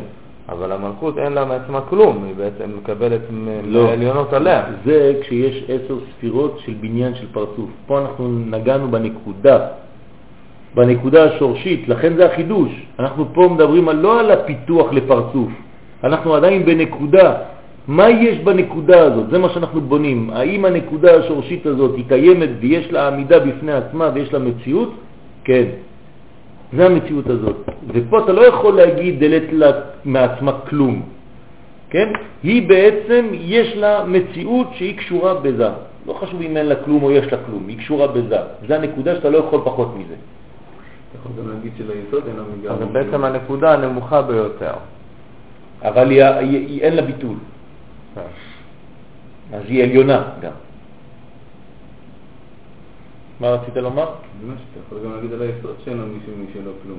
כן, טוב, זה כבר עניין אחר, נכון, כי היסוד הוא, הוא בעצם לא קיים. זה לא אותו דבר. הוא מעבר ממש בעלמא. עד שלא נשאר בו אור אלא לערך בחינת המלכות שבו. והנה אור התשע ספירות האלו, העליונות, תמשיך.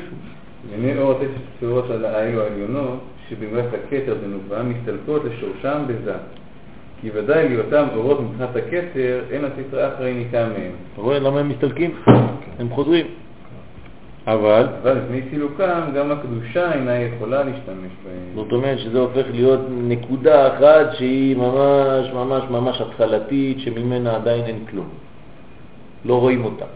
מי שמסתכל מבחוץ אומר זה אבוד, גמרנו, אין כלום פה. והכל נבנה מחדש מאותה נקודה על ידי הבניין הזה. זאת אומרת שאם האדם מתחיל להתעורר בתשובה, חוזר לו מי התשע העליונות, ויש לו את התוספת של תשע תחתונות שהוא מוציא מהקליפות.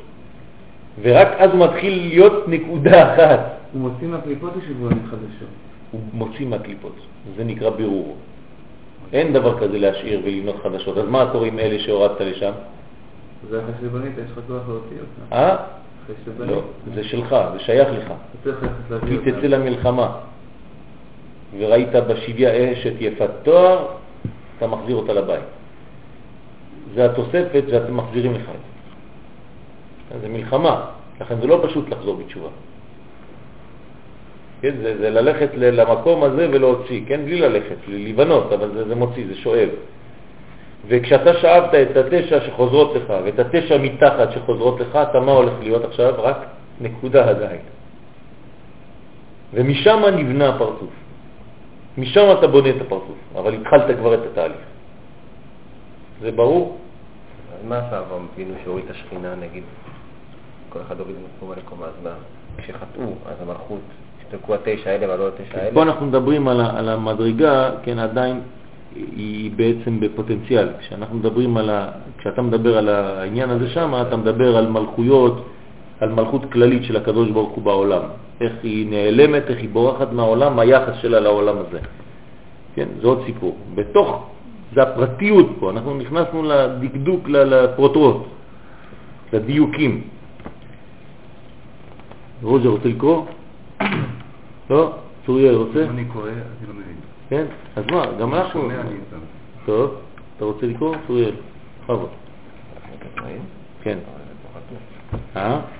אז אז סליחה, זה לא פה, זה בנוקבה, כן. כן. נוקבה, גדרה.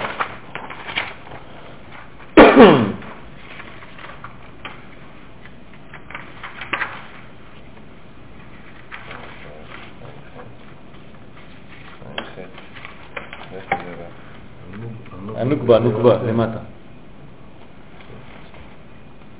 הנוקבה דזה היא כוח מציאות התחתונים. דהיינו, כי כל תשע ספירות דזה הן כלל ההשפעות שהקדוש ברוך הוא משפיע בעולם, העושים כל המקרים המתחדשים בעולם. אך הנוקבה דזה היא כלל מציאות התחתונים המקבלים את המקרים ההם. זה כלל כל שינוייהם והתחלף מצב מציאותם לפי ההשפעות והמקרים ההם. תסביר לנו כל זה.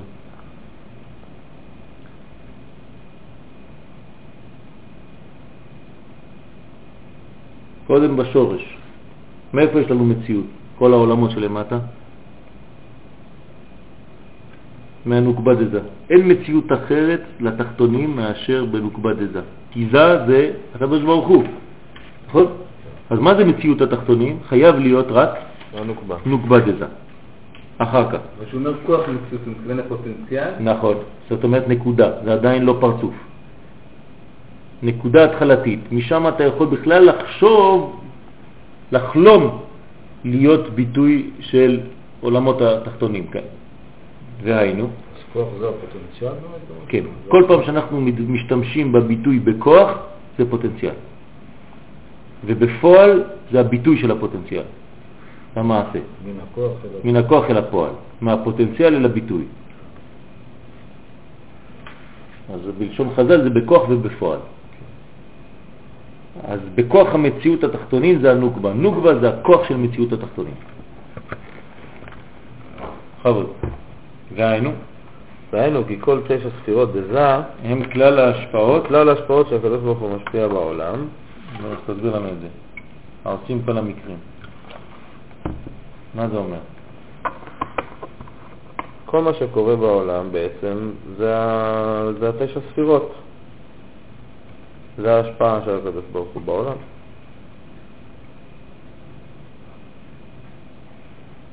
שמתגלים בנוקבה. זאת אומרת, זה חייב לעבור הגילוי הזה של האלוקות ככה הוא בחר שזה יעבור דרך המלכות, דרך התשע ספירות האלה, התחתונות. ככה זה השפעה של העולם.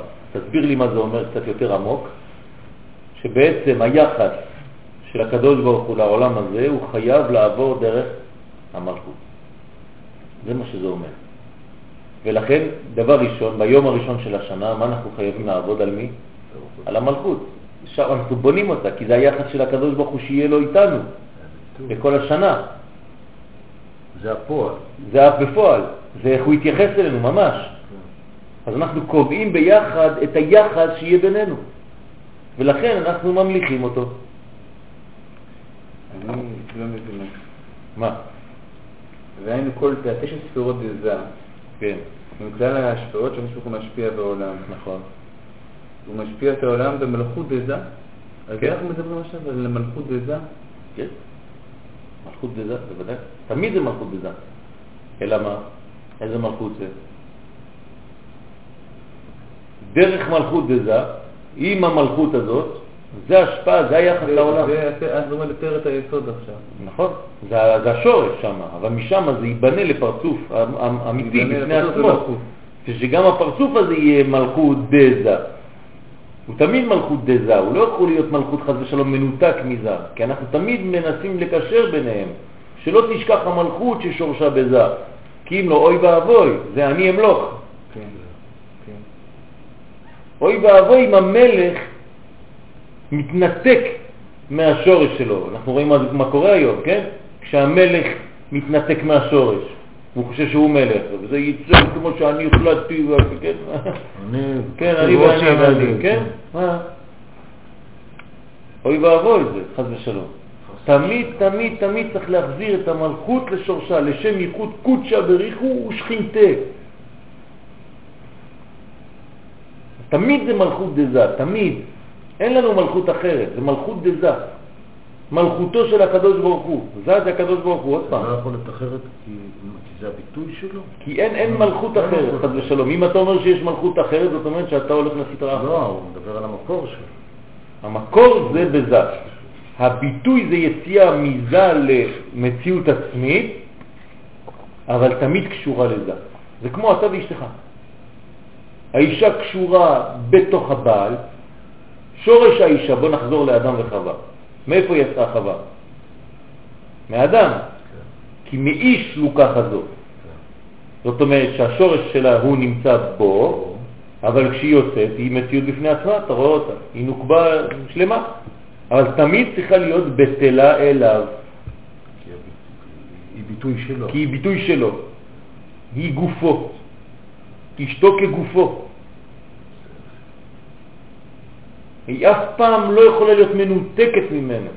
דור שנותן מציאות לאישה כאילו היא מנותקת, זה גם הדור שלנו, אותו דבר, כן, כל העניינים של האנשים האלה, לא יודע מה קוראים לזה, כל השטויות האלה, כן? זה פשוט לנתק את האישה משורשה, לכן האישה הזאת מתה. היא כבר לא קיימת, היא לא יכולה להיות. לא יכולה להיות אישה. נכון. אין לה בכלל שם אישה, היא לא עולה בשם בכלל.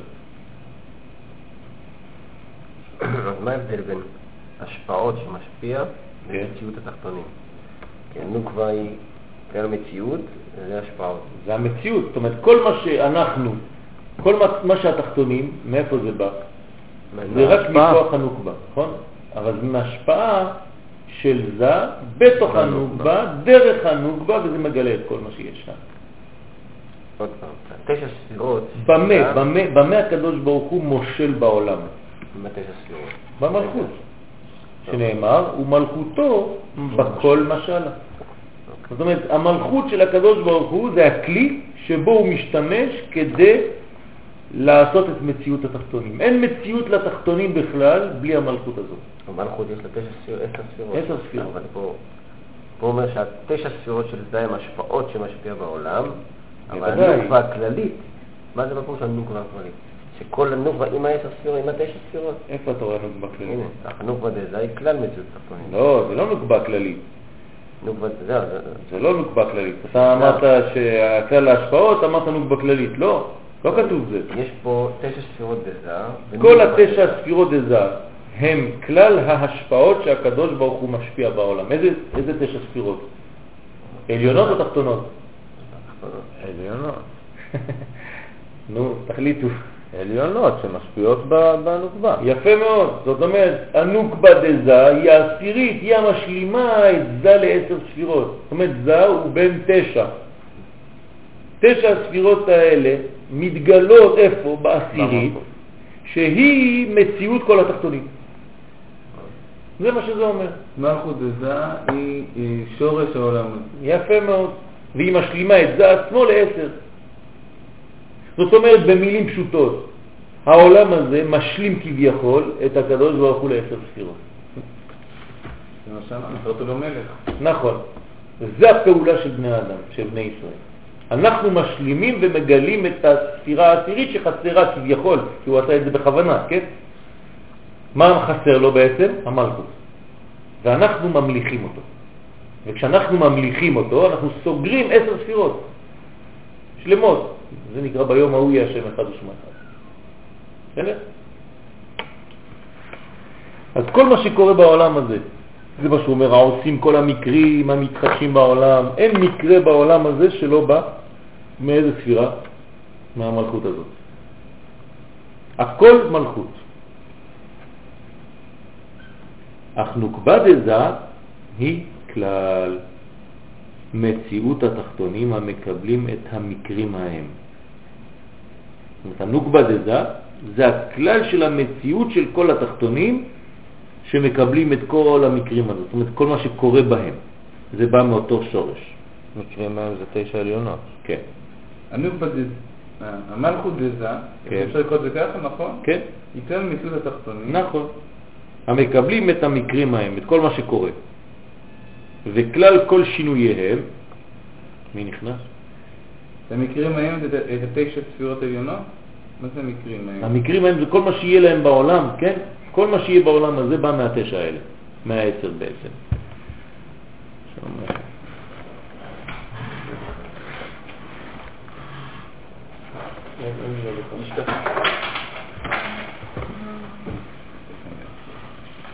וכלל כל שינוייהם והתחלף מצב מציאותם לפי ההשפעות והמקרים ההם. כל השינויים, כל ההחלפות, כל התמורות, כן? כל המציאות זה לפי ההשפעות והמקרים ההם. וכלל עליותיה, תמשיך, וכלל עליותיה וירידותיה וכל מצביה הרבים של הנוקבה הם כלל שינויי מצבי התחתונים במציאותם. סטופ. מה זה אומר כאן? שאנחנו משפיעים על המצב של הנוקבה, על הגילוי של המלכות. יפה, וזה נקרא עליות וירידות. האם זה משפיע על הקדוש ברוך הוא עצמו, על זה עצמו? לא, בשום פנים ואופן. שומע חנן? עצמו זה לא משפיע? לא משפיע. הגילוי של זה. זה על הגילוי של זה. אין בזה עליות וירידות. אין בקדוש ברוך הוא שינויים. רק בגילוי שלו כלפי התחתונים. בואו נתרגם את זה ל... ל- תגדיר את זה. מה? תגדיר את זה. אי אפשר להגדיר את זה.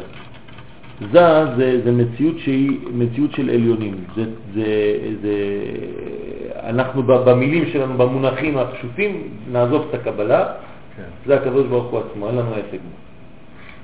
אבל הוא ביטוי, הזה הוא ביטוי של של הקודש הוא. לא, כי אתה הוא ביטוי של האינסוף. לא, עכשיו אתה כבר נכנס לקבלה, אמרתי בכוונה, עזוב קבלה, לא, אבל כשאתה אומר אין שיר, אני מבין שהרי כל התהליך הוא תהליך של גילוי. נכון, אין פה שאלה. נכון, אבל אה, הזה הוא ביטוי של האינסוף. כן, אבל איפה זאת זה אומרת, זה מתבטא? דבר שהוא, אם הוא מתגלה, כן, אז עצם הגילוי, זה לא, אני לא מתווכח אם יש בו שינוי או אין, ודאי שאין בו שינוי. אבל איפה הוא אבל מתגלה? הגילוי הוא השינוי. אבל זה לא זה, זה המלכות שלו. זאת אומרת, בוא נעשה כלל, פשוט מאוד. בכל דבר, אתה רואה את הבקבוק הזה? מה אתה רואה מהבקבוק? רק את המלכות שלו. כל הזה של הבקבוק, בוא נגדיר את זה ככה לצורך העניין, זה. דבר שאתה לא רואה אותו. הזה אתה לא רואה אותו. זה האנרגיה שנמצאת בתוך כל החומר הזה, שכל החומר, כל כולו, כל הבקבוק הזה יהיה רק מלכות. ולכן אתה רואה אותו כי זה רק מלכות. זאת אומרת, כל מה שאתה רואה בעולם הזה, לא חשוב מה, זה רק מלכות. כל מה שאתה יכול להגדיר זה תמיד מלכויות, אין הגדרה של משהו אחר. זה גילוי. זה הגילוי. כל מה שבפנים, כל האור הפנימי, זה נקרא זה. אבל זה אין לו ביטוי ממשי אלא דרך המלכות. אתה לא יכול לאחוז בזה אלא דרך המלכות. בסדר? אין לנו אחיזה בזה. בסדר, זה ברור. זאת אומרת, איפה השינוי? בגילוי. רק בגילוי. לכן אנחנו אומרים שתמיד זה רק במלכות. המלכות משתנה לצורך התחתונים, כי התחתונים משנים את הערך, את הגילוי אליהם. אבל זה עצמו, הפוטנציאל הוא אותו פוטנציאל. איך זה יתבטא זה משהו אחר. אמרנו בחברת חשמל, יש לי אור שמגיע לבית, והוא מגיע לתוך השקע. אז תתארו לעצמכם שבתוך השקע עובר זר. אתה יכול לתפוס, לראות את זה? לא רואים את זה, נכון? את מה אני רואה? את הביטוי של זה. זאת אומרת, אם אני עכשיו מחבר לזה מקרר, אז המקרר יפעל בכוח הזז שהוא גנוז בו, אבל אני רואה רק את המקרר. עכשיו, אם אני מוציא את השקע, את התקע של המקרר ואני מכניס מאוורר, אותו דבר, רק זה שינה צורה. במקום לקרר זה מחמם, או זה מאוורר, או זה חשמל, או זה לא אכפת לי מה, אבל תמיד מאותו כוח שיוצא לי מחברת חשמל שהוא גנוז, שזה נקרא החשמל עצמו. ואת זה אני לא יכול לתפוס, לא יכול לראות. אני רואה רק את הביטויים שלו. פעם זה מקרר, פעם זה חשמל, פעם זה, זה, זה מאוורר, פעם זה תנור, פעם זה לא יודע מה. מה ראיתי בעצם מאותה חשמל?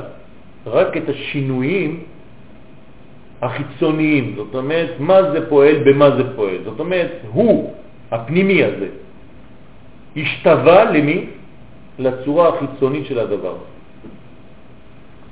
אבל הוא בעצמו, האם הוא שינה משהו בחברת חשמל, אומרים לך, טוב, עכשיו יש לך מקרר שם בבית, אני אתקן לך משהו פה שזה ישנה? לא. זה אותו חשמל שמגיע לכולם, אין בו שינוי. אתה צריך להתאים את הכלים שלך שיהיו כולם לפי ה-220 הזה. בסדר? זה העניין. אז אנחנו אומרים בכללות שאין בו שינוי, אלא השינוי הוא כלפינו. אנחנו רואים כאילו יש שינוי, אבל זה לא נכון.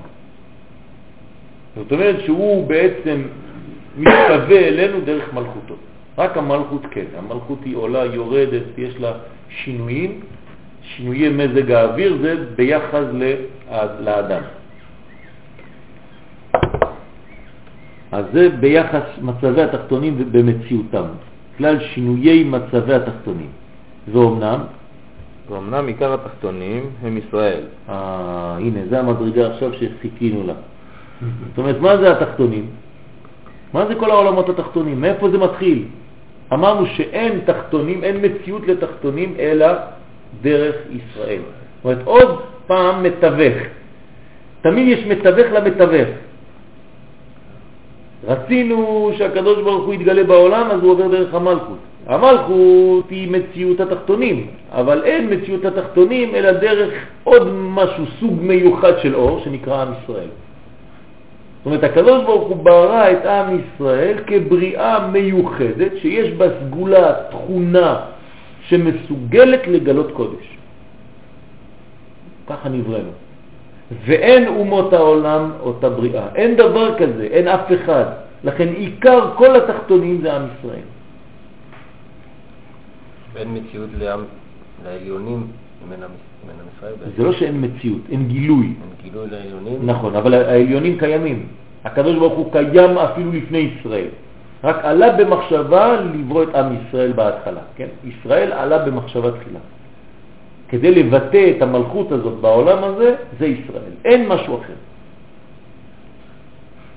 זאת אומרת, עיקר בריאת העולם, מה זה בעצם? בשביל מה הקדוש ברוך הוא ברא את העולם? בשביל ישראל. בראשית ברא אלוהים את השמיים ואת הארץ, ישראל שנקראו ראשית. כי, כי זה לא בעברית, נכון? זה לא עובד בעברית. היינו צריכים להגיד בראשונה ברא אלוהים את השמיים ואת הארץ. ברגע שאתה אומר בראשית, היית צריך לומר מילה שהיא קשורה לראשית. בראשית הבריאה. אין דבר כזה בראשית ברא. כן? אתה אומר בראשית דבריי, בראשית בריאתי, בראשית בריאת העולם נעשו השמיים והארץ. אבל אם אתה אומר בראשית, אתה לא יכול להגיד ברא, זה לא עובד. זה- כן. כן? צריך סמיכות. בראשית, זה התף של ראשית, זה צריך להגיד מילה אחר כך. בראשית הבריאה. אין דבר כזה בראשית ברא. כי זה כאילו שם עצם. לא יפה מאוד. אז באמת זה שם עצם. מה זה ראשית? לכן אומר רש"י מיד בראשית בשביל ישראל שנקראו ראשית. זה החידוש. אוקיי? ונמצאת הנוקבה שורש אמיתי לעניינם של ישראל. עלה במחשבה, סליחה, על הביטוי, עלה במחשבה. כן. מאיפה זה עלה? עלה במחשבה, זאת אומרת שזה מין עליית מן. כן, אנחנו צריכים להסביר את העניינים האלה, כל פעם שאנחנו אומרים עלה זה עליית מן, זה כאילו התעוררות, מהתחתון לעליון, עליית מן. אז זה נקרא שבעצם, עכשיו אם אנחנו, בוא, בוא, בוא נעשה את זה בציורית, כן, נגמרת המלכות, מתחיל העולם הזה, כן, מלכות זה עדיין התחתון של העליון, כן, של זת. מתחיל, נגמרת המלכות, מה מתחיל מיד? הרגליים של המלכות, בוא נגדיר את זה ככה, על ראש של מי היא עומדת? של העולם. הזה. של מי? של ישראל. אומרת, לפני שאתה מגיע למציאות של העולם הזה, זה חייב לעבור קודם דרך ישראל. אז בוא נגדיר את זה. יש לי הקדוש ברוך הוא כביכול, יש לי מלכות, יש לי ישראל ויש לי כל, כל שאר הבריאה. ולכן אומרים חז"ל, בין כל מדרגה ומדרגה יש דבר שהוא אמצעי. בין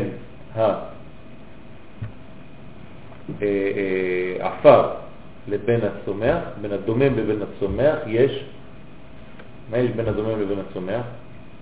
יש משהו שהוא גם כן מן הדומם וגם כן מן הצומח? יש דבר כזה? אלמוג. אלמוג. אלמוג הוא גם דומם וגם צומח. בין הצומח לבין החי יש משהו כזה?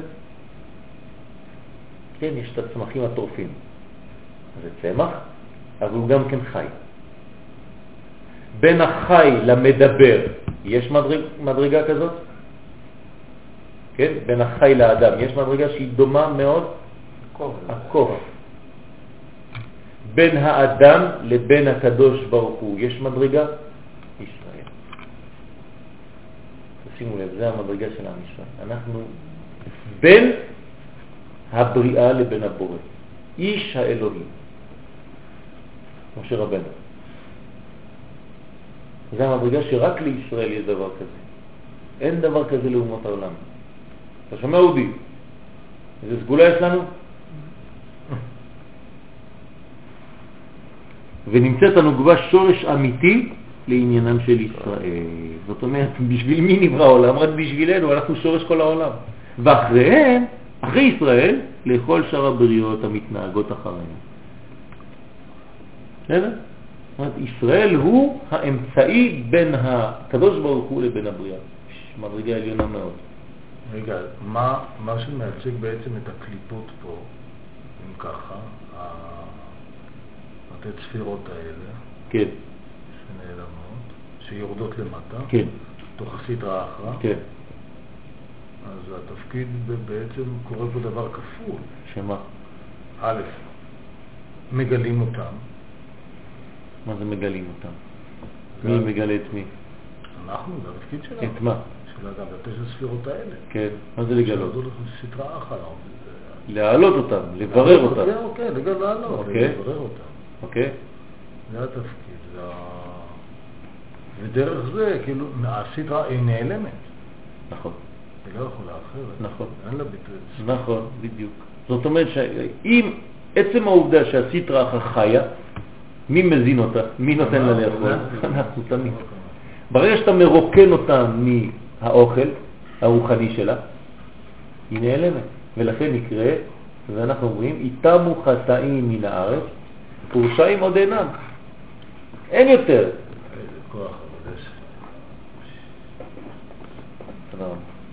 זאת אומרת שאין אין עניין אחר. אנחנו רוצים לחלות תכלי הרשעה מן הארץ. כן? זה המדרגה שלנו. בכבוד, יריב, תקרא. נוקבה, כשורשם של ישראל. עכשיו אנחנו עכשיו מתמקדים בשורש ישראל עכשיו, בנוקבה הזאת. תראו כמה זה חשוב להגיע לראש השנה, כן, עם ההבנה הזאת. זאת לבנות את כל העניינים האלה של התשובה, להבין מה זה מלכות בכלל. עניין הנוקבה דזה, מכוח מציאות התחתונים כנ"ל. ואומנם עיקר התחתונים הוא האדם, ועיקר האדם הם ישראל. נקודה, תסביר לנו. אני יודע שזה נראה ככה, קראנו, הכל ברור, אבל אף פעם שום דבר לא ברור. תמיד צריך להיות תמיד. אמרנו שעיקר של התחתונים זה האדם, אבל מתחת לאדם, מעל האדם. לא, לא, לפני זה, לפני זה. עניין הנוקבה דזה, מכוח מציאות התחתונים. זאת אומרת שאין דבר כזה מציאות של תחתונים בלי, בלי מלכות דזה. זה חשוב, צריך להבין, לחזור על הדברים. אין דבר כזה מציאות של תחתונים. מאיפה באה המציאות של תחתונים? בגלל שיש מלכות בזה. אחר כך, אמנם, עיקר, התחתונים הוא האדם, נכון, ועיקר האדם הם ישראל. שנאמר, ישראל נקראו אדם, קרואים אדם, ואין אומות העולם קרואים אדם. זאת אומרת שכשהקדוש ברוך הוא אומר בבראשית, ויברא אלוהים את האדם בצלמו, על מי הוא מדבר? ישראל. ישראל, זה נקודה, זה מה שמעניין את הקדוש ברוך הוא, זה הבריאה הזאת. זה עיקר האדם, ונמצאת. ונמצאת הנוקבה שורש אמיתי לעניינם של ישראל, שהוא סוד האדם. ולכן, במקרה האדם, נעמוד על מקרה הנוקבה, שהם שורש על... נקודה. כמו שאומרים תסביר שהאדם לנו. עולם קטן. נכון, זאת אומרת שלפי מה שקורה לאדם אנחנו נבין מה קורה למעלה? מה קורה למעלה. מבשרי יחזה אלוה. עכשיו אתם מבינים למה זה אלוה, שם אלוהים, נוקבה. זה הנוקבה. מהמצב שהולך כאן בעולם, אני מבין מה הולך למעלה. לא טוב. מה? לא טוב. לא טוב הולך למעלה, אם למטה אתה רואה שיש מצב בלגן, זאת אומרת שיש בלגן למעלה, אבל זה לא בלגן בשורש, זה בלגן. בגילוי של העולם הזה, כן? במציאות היש, מה שיוצא. אז מי משפיע על מי? יפה מאוד, שאלה טובה. מי משפיע על מי? איפה זה מתחיל? איפה זה מתחיל? האם זה ממעלה למטה או ממטה למעלה? אם אין יד- זזה לה בתחתון, אין יד זה בעליונה. נראה למעלה מתחיל. אז מה, אז אם זה מתחיל למעלה, אז מה. עשינו? הבירור הוא למעלה, אבל דרכנו. כנראה. אז איך אפשר ל- ל- ליישב את העניין הזה? למי יש תשובה? רוג'ר, איפה זה מתחיל? הבלגן, למטה או למעלה? למעלה אין בלגן. אין בלגן למעלה. אז הוא אומר לך פה, כן, נמצאת. הנוגבה שורש אמיתי. ולכן מקרה האדם נעמוד על מקרה הנוגבה שהם שורש עליהם. אז איפה זה מתחיל? אז איפה? אם זה שורש, הדברים בדרך כלל מתחילים בשורש, לא בתוצאות. אנחנו השורש. אז מי השורש בעצם? אנחנו, ישראל השורש. עלה במחשבה, זה כמו שהוא אמר. אז, אז, אז מי, מי שורש למי? הנוגבה היא שורש לישראל או ישראל שורש לנוגבה? ישראל גנוזים, הש- השורש של ישראל גנוז בנוקבה. זאת אומרת ש, שיש כיוון בנוגבה הזאת, כי הפוטנציאל שלנו הוא שם, כן? אבל אם הגילוי שאנחנו אחראים אליו בעולם הזה, אנחנו בוחרים לעשות גילוי שהוא לא כרצון השם, אנחנו משפיעים, כי אמרנו את זה מקודם, שהאור מסתלק, שהכל עולה למעלה, ואז הקשר הולך ונעשה קשה יותר. זאת אומרת שמה אנחנו באנו לעשות כאן בעולם הזה בעצם? אנחנו באנו לגלות מה זה, לגלות מה את זה זה. לגלות רצונו? איך זה עובד? האם אני, אני ממציא משהו? האם אני עולה לכיוון משהו? האם אני... מה אני עושה? מה- מה זה אומר אבל? זה מה שכתוב כאן קודם, אה, תורה ומצוות. מה זה תורה ומצוות? קודם זה לא קראנו אותו. אוקיי. אבל זה יכול להגיד. כן. זה פוטנציאל, הוא כתוב פה, לא קראנו. תמיד זה כתוב באיזשהו מקום, אתה צודק. בתוך זה ניתן לו תורה ומצוות. אה, לא, אבל תורה ומצוות, האם זה, זה שורש או האם זה תוצאה? זה הדרך, זה הדרך. הדרך התיקון היא דרך תורה ומצוות. כן. אבל מה זה אומר? מה אני עושה כשאני עושה תורה ומצוות? מה אני עושה? מגלה. אני עולה לשמיים? לא, הפוך, אתה מגלה את מלכותו את- בעולם. אה, זאת אומרת שאני רק הופך להיות פותח, הוא סוגר. זה מה שבאתי לעשות פה בעולם הזה. אני עומד ליד השער יש לי מפתח ורק אני פותח וסוגר דלתות. זה מה שאני עושה כל החיים שלי. אין לנו משהו אחר, אנחנו רק פותחים דלתות או סוגרים דלתות, אנחנו מחליטים מה אנחנו עושים. כשאתה פותח את הדלת, הקדוש ברוך הוא עובר. אתה סוגר את הדלת, הוא לא עובר. נקודה. אתה לא עולה לשום מקום, אתה לא עושה שום דבר. אדם חכם זה אדם שתמיד תמיד פותח את הדלת למעבר של הקדוש ברוך הוא. זהו. ולכן בזוהר תמיד מתחילים פתח רבי שמעון, פתח רבי זה, פתח רבי, מה פתח? מה כולם פותחים? פיה פתחה בחוכמה. הכל עניין של פתח או סגר. או שאתה פותח או שאתה סוגר. עכשיו, אם אתה לא פותח לקדושה, אתה פותח לסטרה אחת. אם אתה פותח לקדושה, אתה עושה סגר לקליפה. תמיד זה ככה. כשיש סגר בעולם הזה, זאת אומרת שיש שפע אלוקי שיורד. אז אין גנבות, אין כלום, כן. כשאתה פותח את הסגר, סגרת למעלה. אז פה יש לך גנבות, קליפות, פיגועים, תמיד זה ככה. או שאתה פותח לו, או שאתה פותח להם. ואנחנו באנו לפתוח לו. זה מה שמעניין אותנו. וכשאנחנו לא קשורים לו, אנחנו קשורים לכל מה שיגידו הם. זה מה שמעניין אותנו. מה יגידו אמריקה, צרפת וזה ואלה. אוי ואבוי, אם יגידו שלנו שאנחנו לא אנשים טובים, ילדים טובים, מה יעשה? כן, זה הבעיה שלנו. זאת אומרת, אנחנו רק באנו לפתוח ולסגור דלתות. האמת שבאנו רק לפתוח. אז פתח לו. נכון. כן, זהו. אם אתה סוגר חס ושלום זה, זה, זה בעיה. אם היה פתוח, אז... לכן במילה אנחנו פותחים, ברגע הראשון אנחנו פותחים לתינוק את הסיתום. הוא נולד סתום, טק, פותחים אותו. ברגע שפותחים אותו, להכניסו בבריתו של אברהם אבינו. הנה עוד צינור בא לעולם. מה זה עוד צינור בא לעולם? דרך צינור נוסף האור משפיע. זה כמו פתחת חנות חדשה, כן? אז עוד שפע מגיע. אז לפי זה איפה זה מתחיל? אז איפה זה מתחיל? השורש תמיד מתחיל למעלה, אבל הגילוי של השורש, האפשרות שזה יתגלה, זה מתחיל בנו. זאת אומרת, אבל אם פה יש יש גם למעלה בלאגן. מה זה בלגן למעלה? זאת אומרת, אי לא, אפשרות... לא, יש ויכוח. זה לא עניין של ויכוח, זה עניין של סיתום שבמקום להשפיע, כולם מצטמצמים שם למעלה, יש פקק תנועה, ואומרים, רגע, מה קורה? אנחנו אמורים לרדת למטה, שפע. אומר, כן, אבל למטה הם סגרו. יש סגר למטה. אז אנחנו, הכוחות העליונים, הקדושים, לא יכולים לעבור, הם סגרו עלינו. חכה. אז מחכים שם, ממתינים, ממתינים, ממתינים, ממתינים, וכשאתה ממתין ככה, מה קורה? מבוכים בארץ? המדבר. אז בסוף יש לחץ. למה? כי אם השפע ממשיך לרדת, תתאר לעצמך שאתה סוגר והאור ממשיך. זה אור גדול. מתחיל להתנפח, כן? אתה פותח את הפקק, פאפ, הכל יורד לך. יפה, מאוד, זה מה שקורה בגאולה. שכל הלחץ, כן, סמכנו כי ימות אם ניתן, שונות ראינו רעה. כל הלחץ שלא הצלחנו להוציא, הוא לא הולך לאיבוד, הוא רק מחכה. כמה חבר'ה שם, קדושים, מגיעים, כן, אחד תוקף את השני, נו, מתי עוברים? לא יודע, סגור. יש התראה שם, לא יודע, מחפת חשוד, סגרו את הזה, אז פקק, פקק, פקק, שם יוצאים כבר מהמכוניות שם למעלה, רוצים לרדת.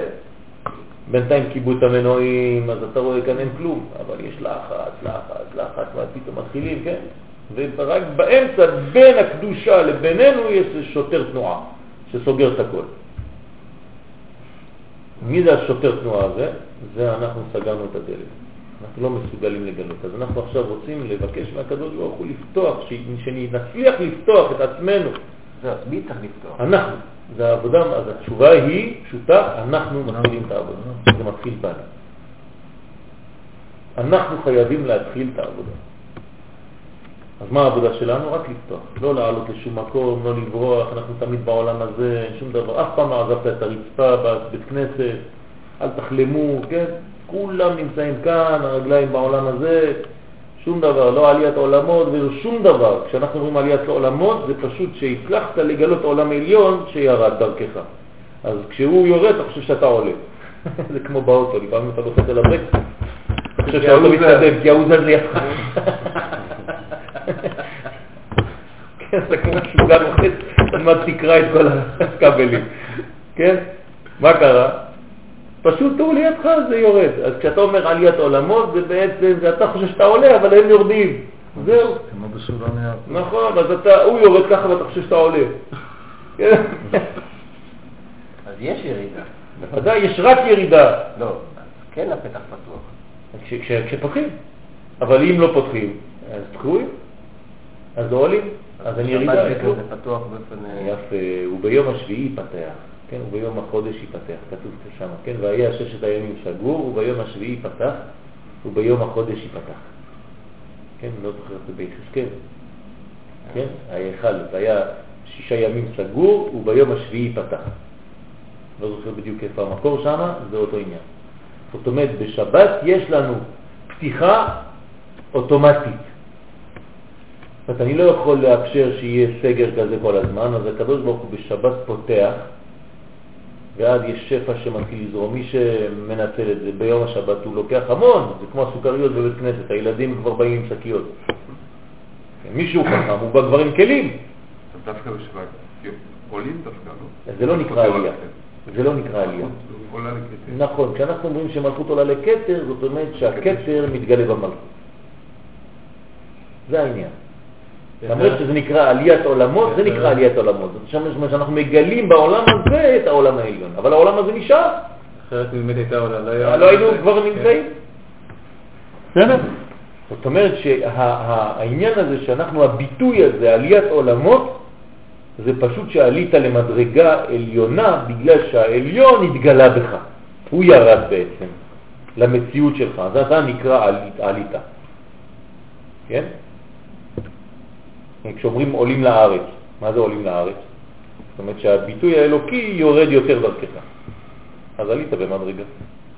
עלית לכיתה א', אתה אותו בבית ספר, אותו כיתה, אולי אפילו כמו כיתה ש- שנה שעברה, איפה עלית? מה זה עלית כיתה? יש לך אה, חומר חדש שיורד ומתגלה בך, אז אתה עולה כיתה. כן? עליתי בדרגה, מאיפה? נעלמת מהצבא? לא. הדרגה העליונה ירדה ועכשיו היא חלה עליך. אבל אתה עם החברים אותו דבר. אתה אוכל איתה הכל. תמיד כשאנחנו אומרים עליית מדרגה, זה שהעליון ירד ומתגלה יותר בתחתון. זה נקרא עליית מדרגה. ולא כאומות העולם, כנוצרות, שבשבילם עליית מדרגה זה בריחה באמת. מתנתקים מהשורש האדמתי, החומרי. כי חושבים שהאלוקות היא רק בשמיים. אין אלוהי הארץ, ואנחנו אומרים הפוך, משפט לאלוהי הארץ. כאן, בעולם הזה. לא בורחים לשום מקום, לא עולים, ואל תשמעו לשיעורי תורה שאומרים לכם שהעיקר זה העולם הבא ובעולם הזה זה זבל ואין מה לעשות.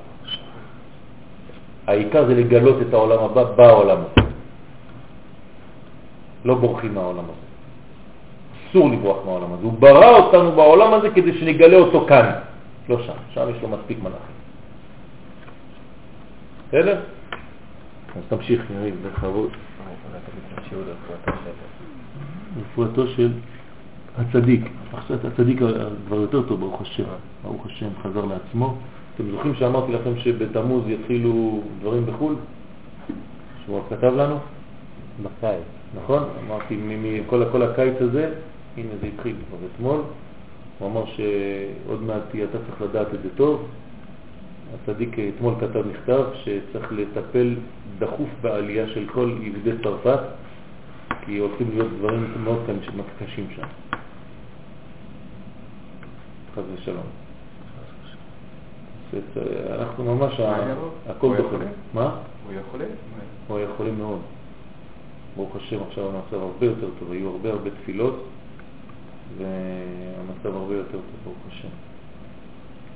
היה לו קרישת דם בתוך הרגליים, ברגליים, במצב איום ונורא. הלכו להביא לו עוד פעם תולעים עלוקות מצפת, מהשדה שם. שמו על הרגליים שלו, מוצצים לו את הדם. היום. כן, אבל הוא לא עושה שום דבר, אין שום פטנט, הוא לא לוקחים לו דם, הוא לא רוצה לתת דם, אין לו בדיקות דם, לא רוצה שיגעו בו, אף אחד לא נוגע בו. ועכשיו הוא החזיר את כל העלוקות שם, מחזיר אותם לשטח שם, על היער, הוא לא זורק אותם לזבל. איפה שהוא לקח אותם, נותן, התלמידים שלו מחזירים אותו, יש לו איזה שניים איתו תמיד, יחזור רגל לשם. רוג'ה, אתה הולך? שבת שלום וברוך, חזק וברוך, יישר כוח על המאמץ. נסיעה טובה. הוא רופא, רופא גדול מאוד בירושלים, הוא מומחה לכל עניינים של מוח. ממש אחד הרופאים המומחים בהדסה. ממש מדרגה גדולה מאוד של רפואה. עכשיו, תמשיך בכבוד, ונמצאת הנוגבה שורש אמיתי לעניינם של ישראל שהוא סוד האדם, ולכן ממקרה האדם נעמוד על מקרה הנוגבה שהם שורש. נכון, בכבוד, והנה, והנה צריכים אנו להבחין באדם שתי בחינות הפכיות שיש לו. והוא מה שכתבו רז"ל. זכה אומרים לו, אתה קדמת למלאכי השרת. לא זכה אומרים לו, יתוש קדמך. כן? זאת אומרת שזה הבחינות ההפכיות. זה האדם צריך, יש לו שני, שתי בחינות האלה. או שהוא קדם למלאכי השרת, או שהוא אחרון אפילו ליתושים. איפה הוא קדם למלאכי השרת? כן? אתה קדמת למלאכי השרת. זכה אומרים לו, אתה קדמת למלאכי השרת, לא זכה אומרים לו, יתוש קדמך. מה נברא ראשון? יום שישי. כן, אתה איתנו? לא, כי לא. לא, איפה? איפה- המלאכים מתי נבראו? באיזה יום? איפה כתוב איפה- הקשור? כן, איפה אנחנו אומרים שאדם- קדם למלאכי השרת? בגלל שהוא, שהוא שורש הבריאה, עלה במחשבה, ישראל עלה במחשבה תחילה. זאת אומרת, במחשבה של האלוקות האדם הוא עליון יותר, הוא פנימי יותר למלאכים, נכון? למדנו את זה, פנימיות העולמות זה נשמות עם ישראל. איך זה עובד? יש מעגל בתוך מעגל, כן? אני לא מדבר על ההתנתקות, איך צה"ל עומד ליד המתנחלים. נורא אגב בנגב, איך כן. שמשתנה הארץ שם. כן. מישהו לא יודע מה מכם היה שם. מה קרה? עכשיו בכבישים שם, של הנגב המערבי, זה פשוט פחד אלוהים. משנים את פני הארץ. מה עם קרה? כל? כל המחנות האלה. כן. מחנות פליטים של המתנחלים. והצבא, הצבא שלהם בונה שם. פשוט לא כן, יאללה. 50 אלף חיילים, אתה יודע מה זה? 50 אלף. 50 חיילים, מביאים לשם. עשרות אלפים, זה לא... 50 אלף, זה התקציב. לפינוי. אתה יודע מה זה 50 אלף חיילים בשביל לפנות מסכנים? זה יכול להיות ב-150. כן, אז זה, זה עוד שבועיים יש אה, עלייה לרגל לשם, גדולה מאוד, המונית, כדי להראות כמה יהיו, מסוגלים להגיע ב, ביום הזה. אבל צריכים באמת לבוא לשם. אז. צריך להגיע הבבא לפחות סאלי. 150-200 אלף, אם לא, זה לא עובד. אני חושב, כן. אז עכשיו, פנימיות, אה? אתה עושה? בעזרת השם, תגיד ת- תסיע אותנו? לא. כן, יש לנו נהג מאוד קשה. בעזרת השם. יהיו אוטובוסים אחרי אותה מכוניות. טוב, אבל אה, יש לנו... אז- יש מלאכי השרת ומלאכי שלום. שימו לב. לא, אל, ת- אל תיכנס עכשיו, לא מדברים על, על העניין של, של מלאכי השרת, זה המלאכים הכי גבוהים. עכשיו, יש עיגול, יש אלוקות. אלוקות זה עשר ספירות. אלוקות זה הנקודה הפנימית. מסביב לנקודה הפנימית של אלוקות, מי נמצא ראשון? ישראל. ישראל. מסביב לישראל מה נמצא? מלאכים. מלאכים. מסביב למלאכים מה יש? שרפים. עולמות. כן? שרפים זה עדיין מלאכים, כל זה מלאכים. ומסביב לזה מה יש? עולמות של העולם הזה וקליפות אחר כך. כן? זאת אומרת, יש עיגולים עיגולים, אבל הפנימי ביותר, זה מה שצריך לנו עכשיו לזכור, לא חשוב אם דייקנו או לא. זה מחצב הנשמות של עם ישראל, הוא הכי עליון מכולם. לכן, אם אתה מקיים את מה שבאת לעשות, אז אתה קודם למלאכי השרת. אם לא, אז יש יתוש קדמך, כי, כי נולדת בסוף. ובראתי יתושים לפניך, ואפילו אתה מתנהג פחות מיתוש. וזה שאין, יש בריאה כל כך עלולה לרע כמו האדם. שאין יש. רגע, זה שאלה שאלה משהו כבר הגענו למלאכי השרת. מה? ביום שישי שאומרים אה, צאתכם לשם, אתה יכול לראות מה אומרים דווקא צאתכם, כאילו צאתכם זה כאילו אתה מוציא אותם. כן. אבל מה זה הצאתכם באמת? זה, שינוי, שינוי של, של משמרות. כן? יש מלאכים שבאים, מלאכים של חול ומלאכים של שבת. אתה משחרר את המלאכים בעצם כדי להביא מלאכים אחרים. אבל אתה אומר מצאתכם בהתחלה לשלום, זה שרת, לא. אחרי זה זה שלום, לא, בוא, כן, לשלום מלאכי השרת בהתחלה. אחרי זה יורד לשלום, שלום, וצאתכם לשלום מלאכי השלום, כן. זאת אומרת שזה מלאכים שיש שינוי מדרגה שם, חוץ מאדם שיש לו מחלוקת עם אשתו, שהוא לא אומר את זה. הוא עם מריבה עם אשתו, אסור להגיד צאתכם לפי הקבלה. לא אומרים. לא שאסור, אבל לא, עדיף לא לומר צאתכם לשלום. עדיף שיישארו כאן, כן. כלומר אתה מוציא את מלאכי השלום ומכניס את מלאכי השרת, שאתה אמרת בהתחלה אותם, לא זה-. זה האמת. אתה לא- לא יודע מה, תביא תביא את ה... שלי לא לא אומר לך. שבת. יש לך פה שבת? אה, אין לך פה. את ה... אוצרות חיים. ועכשיו אני מבין למה. זה רעיון יש. לך את אוצרות חיים מהקבלה? קונה. מפסיק לשיר את זה. פה פה אין לך שבת? אה, אתה באמת, אבא שלך לא שר את זה? אין אצלו בצאתכם? לא, לא, לא, של הבן איש חי, זה רבי חיים ויטל.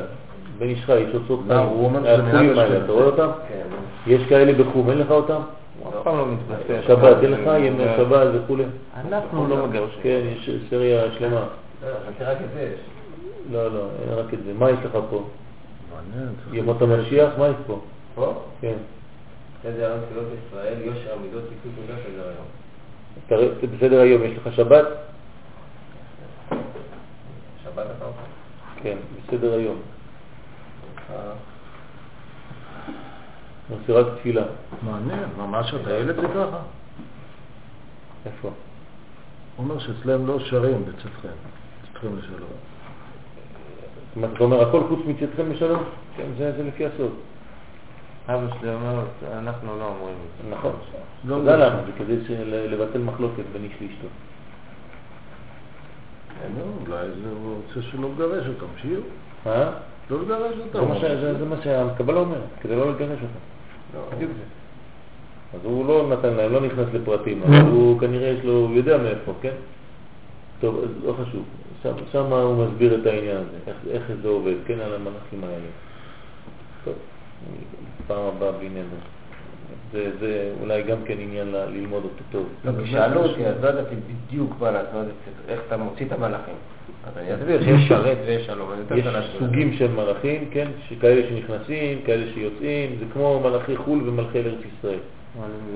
כן, אתה צריך לדעת, כן, איפה זה נכנס, כן, כשאתה במטוס, כשאתה עובר במים, בתחום הטריטוריאלי של ארץ ישראל, האמיתי, האודי האמיתי, איפה שהקדושה מפסיקה ומתחילה הקליפה, אתה צריך להרגיש את שינוי המשמרות של המלאכים.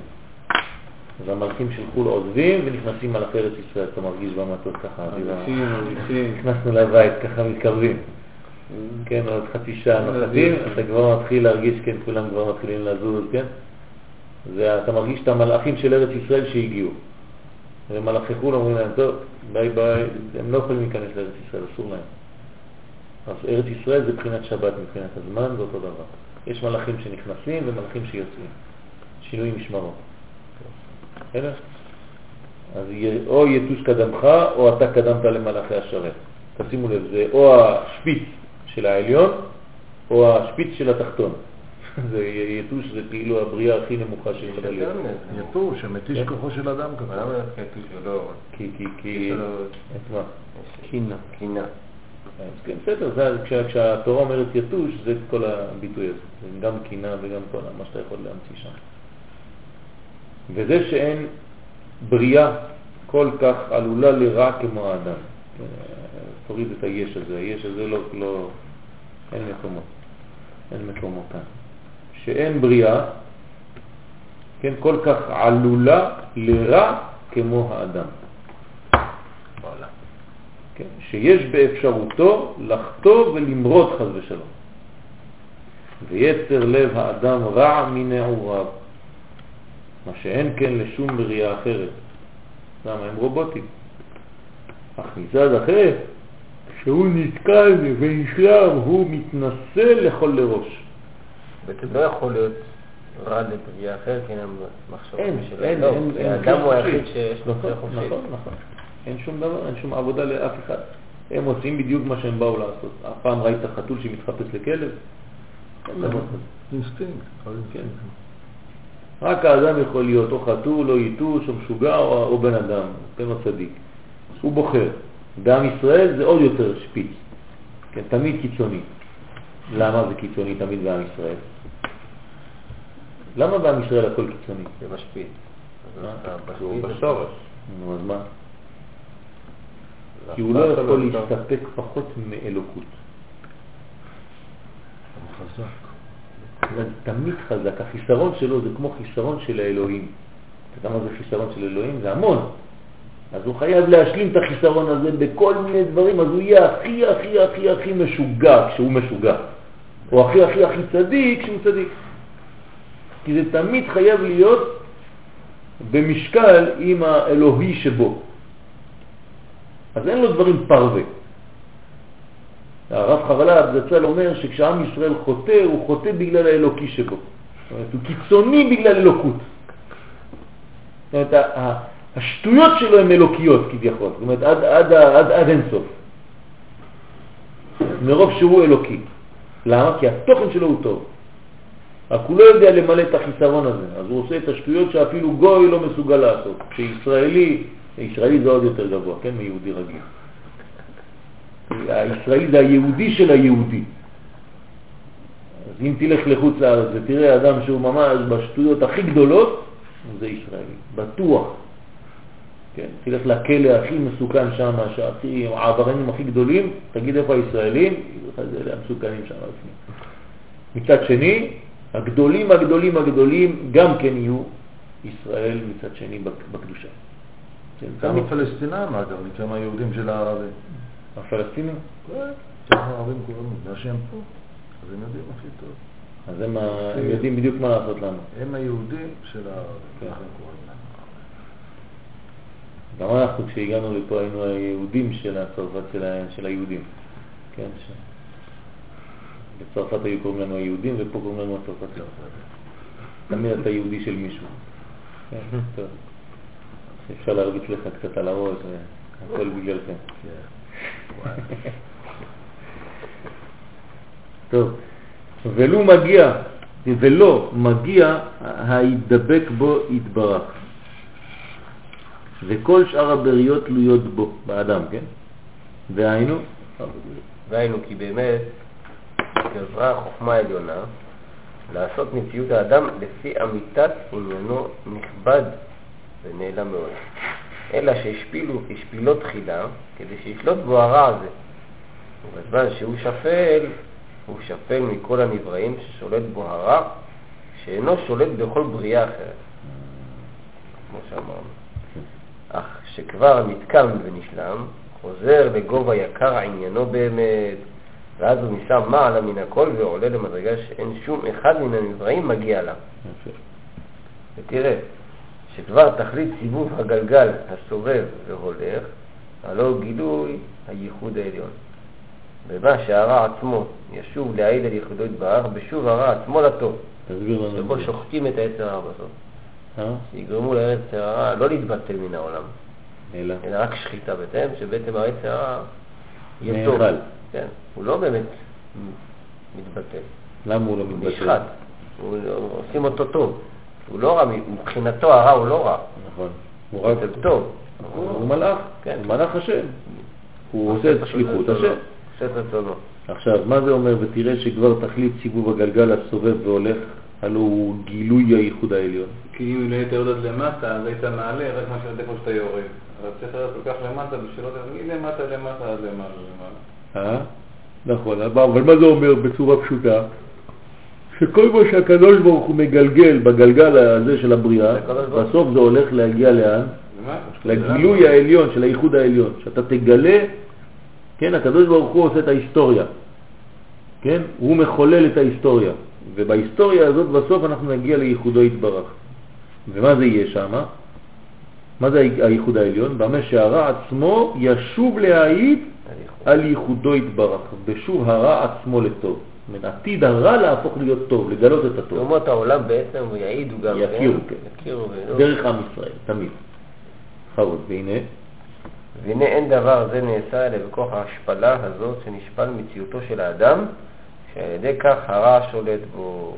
כשהוא מתקן את עצמו ומתעלה, אז מחזיר את הרעלתו. כי עצר הרע עצמו הוא גורם לו הזכות, ונמצא קלקלתו תקנתו. קלקולו זה זה התיקון שלו, ממש. כמו שאומרים מכה, זה שבירתו היא תקנתו.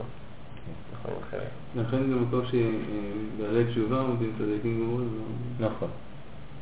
אז מה עדיף?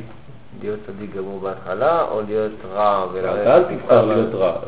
אתה כבר, אה, הקדוש ברוך הוא מטפל בעניינים. תמיד יש יש לך אתה צריך לעשות טוב. אל תתחיל לרדת כמו אלה שהגיעו למדרגה ואמרו, טוב, עכשיו אני הולך לרע, כי בטוב אני לא עושה כלום.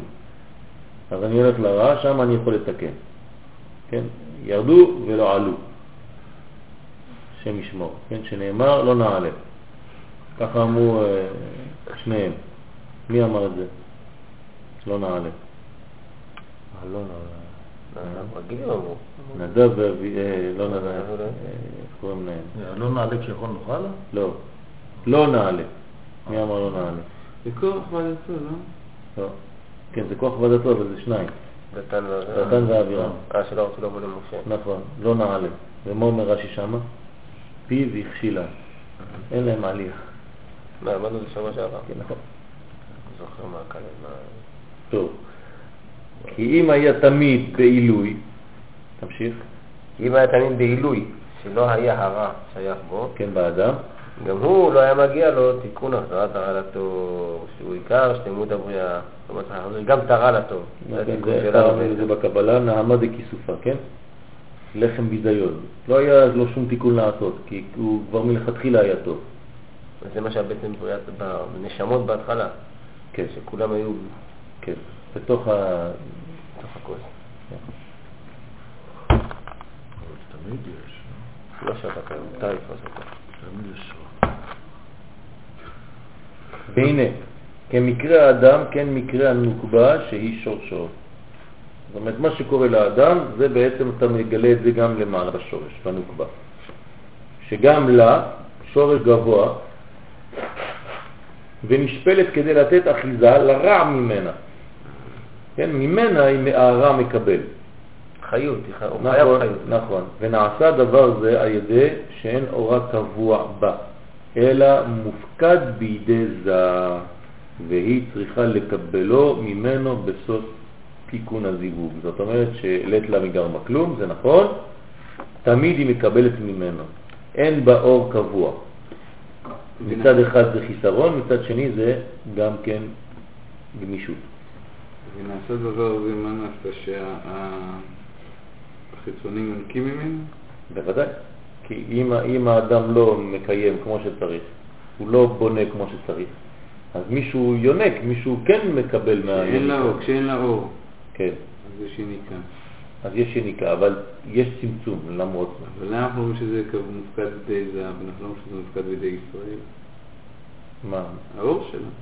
כי האור שלה זה לא ישראל שנותנים לה אור, או ישראל רק מה, מאפשרים לה להתגלות, הם רק פותחים.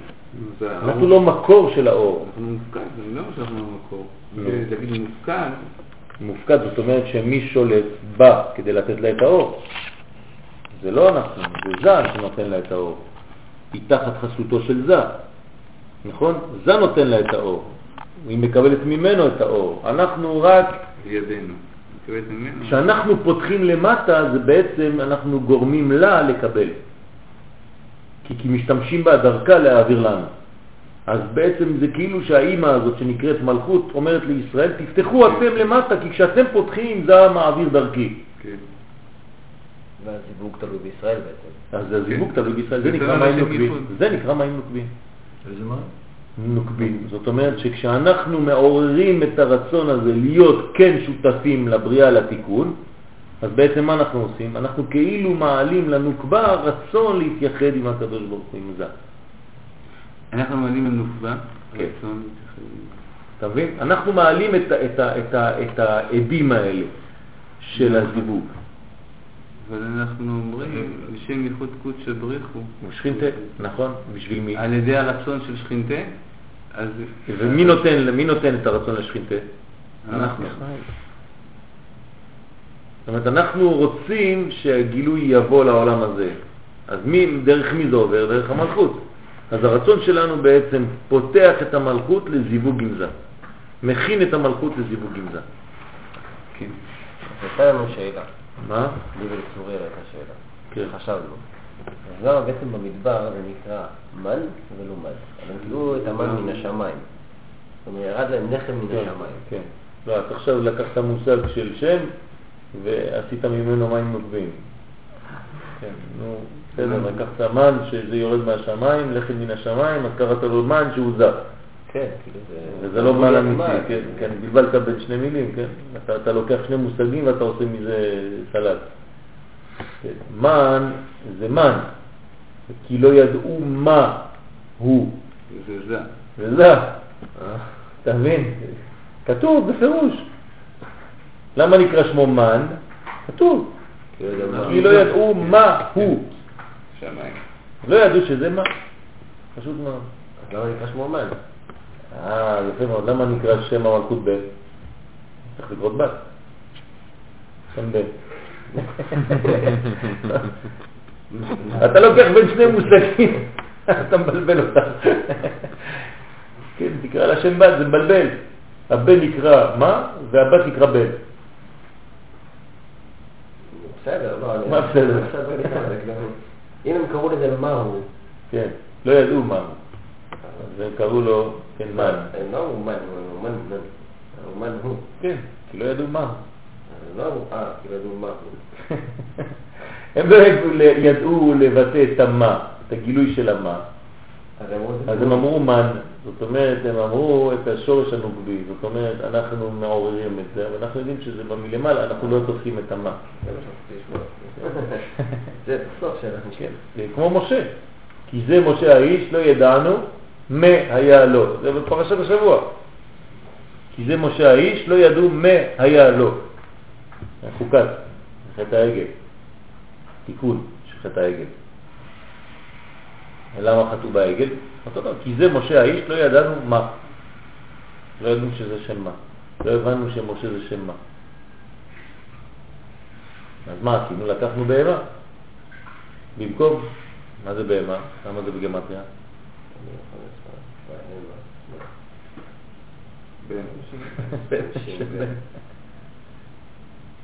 לקחו עגל, במקום מה רצו לעשות שם בן חדש.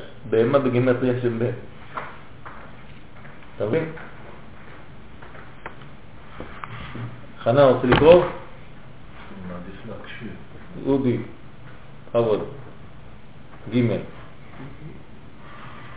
שלא יצאה מפרצופה בידי שמיים, בידי שמיים אלא נקודה אחת בלבד, זה לתת מקום לרע בעולם. המלכות היא שורש התחתונים ממש, והיא לבדה נותנת מקום לחושך בהנהגה ולרע ממש. כי אין החיסרון מפאת המשפיע לעולם, אלא מפאת המקבל. יפה, נקודה, תעצור פה, תסביר לנו את החלק הזה. אה, המלכות היא שורש התחתונים, והיא כאילו, שם יש את המקום לרע ממש. למה? למה היא נותנת מקום לרע, לחושך? כי צריך מקום כדי שיהיה מה, מה לתקן, שיהיה מקום אה, לשים בו, נכון. כדי להפוך אותו לטוב. נכון. ואת ה- והעשייה שלה זה, זה, זה במלכות, אז מאיפה החיסרון? מפאת המקבל. כי, אומרת, אה, אצל המשפיע אין חיסרון? לא. מה זה משפיע? משפיע זה שלמעלה, למעלה זה- רק מה שאנחנו, למעלה יורד. מה נכון. זאת אומרת שאין חיסרון למעלה. חס ושלום לומר שלמעלה יש חיסרון. תמיד החיסרון הוא בהבנה שלנו, בתפיסה שלנו. אז אם אנחנו מצליחים לקבל את הכל, אז אנחנו עושים את כל האור, ואם לא, אז אנחנו משאירים את חושך. ואף על פי, אף על פי שמצד אחד זה שפלות, אה, זה שפלות בחוקה ודאי, כן, הנה מצד אחר הוא שבח ועילוי גדול, כי אין זה עשוי אלא לגלות הייחוד העליון. זאת אומרת, כמו שאמרת, שזה נותן לנו אפשרות לעבוד. אוקיי. ואין שפחו של האדון ברוך הוא מתגלה אלא בה. למה? ב- במה, מה זה בא? בהפיכה הזאת של החושך לאור. המלכות. כן, העבודה הזאת של המלכות, של עשיית המלכות, תיקון המלכות. זה השבח של האדון. למה השבח של האדון? כי אחרי האדון בא מלך, נכון?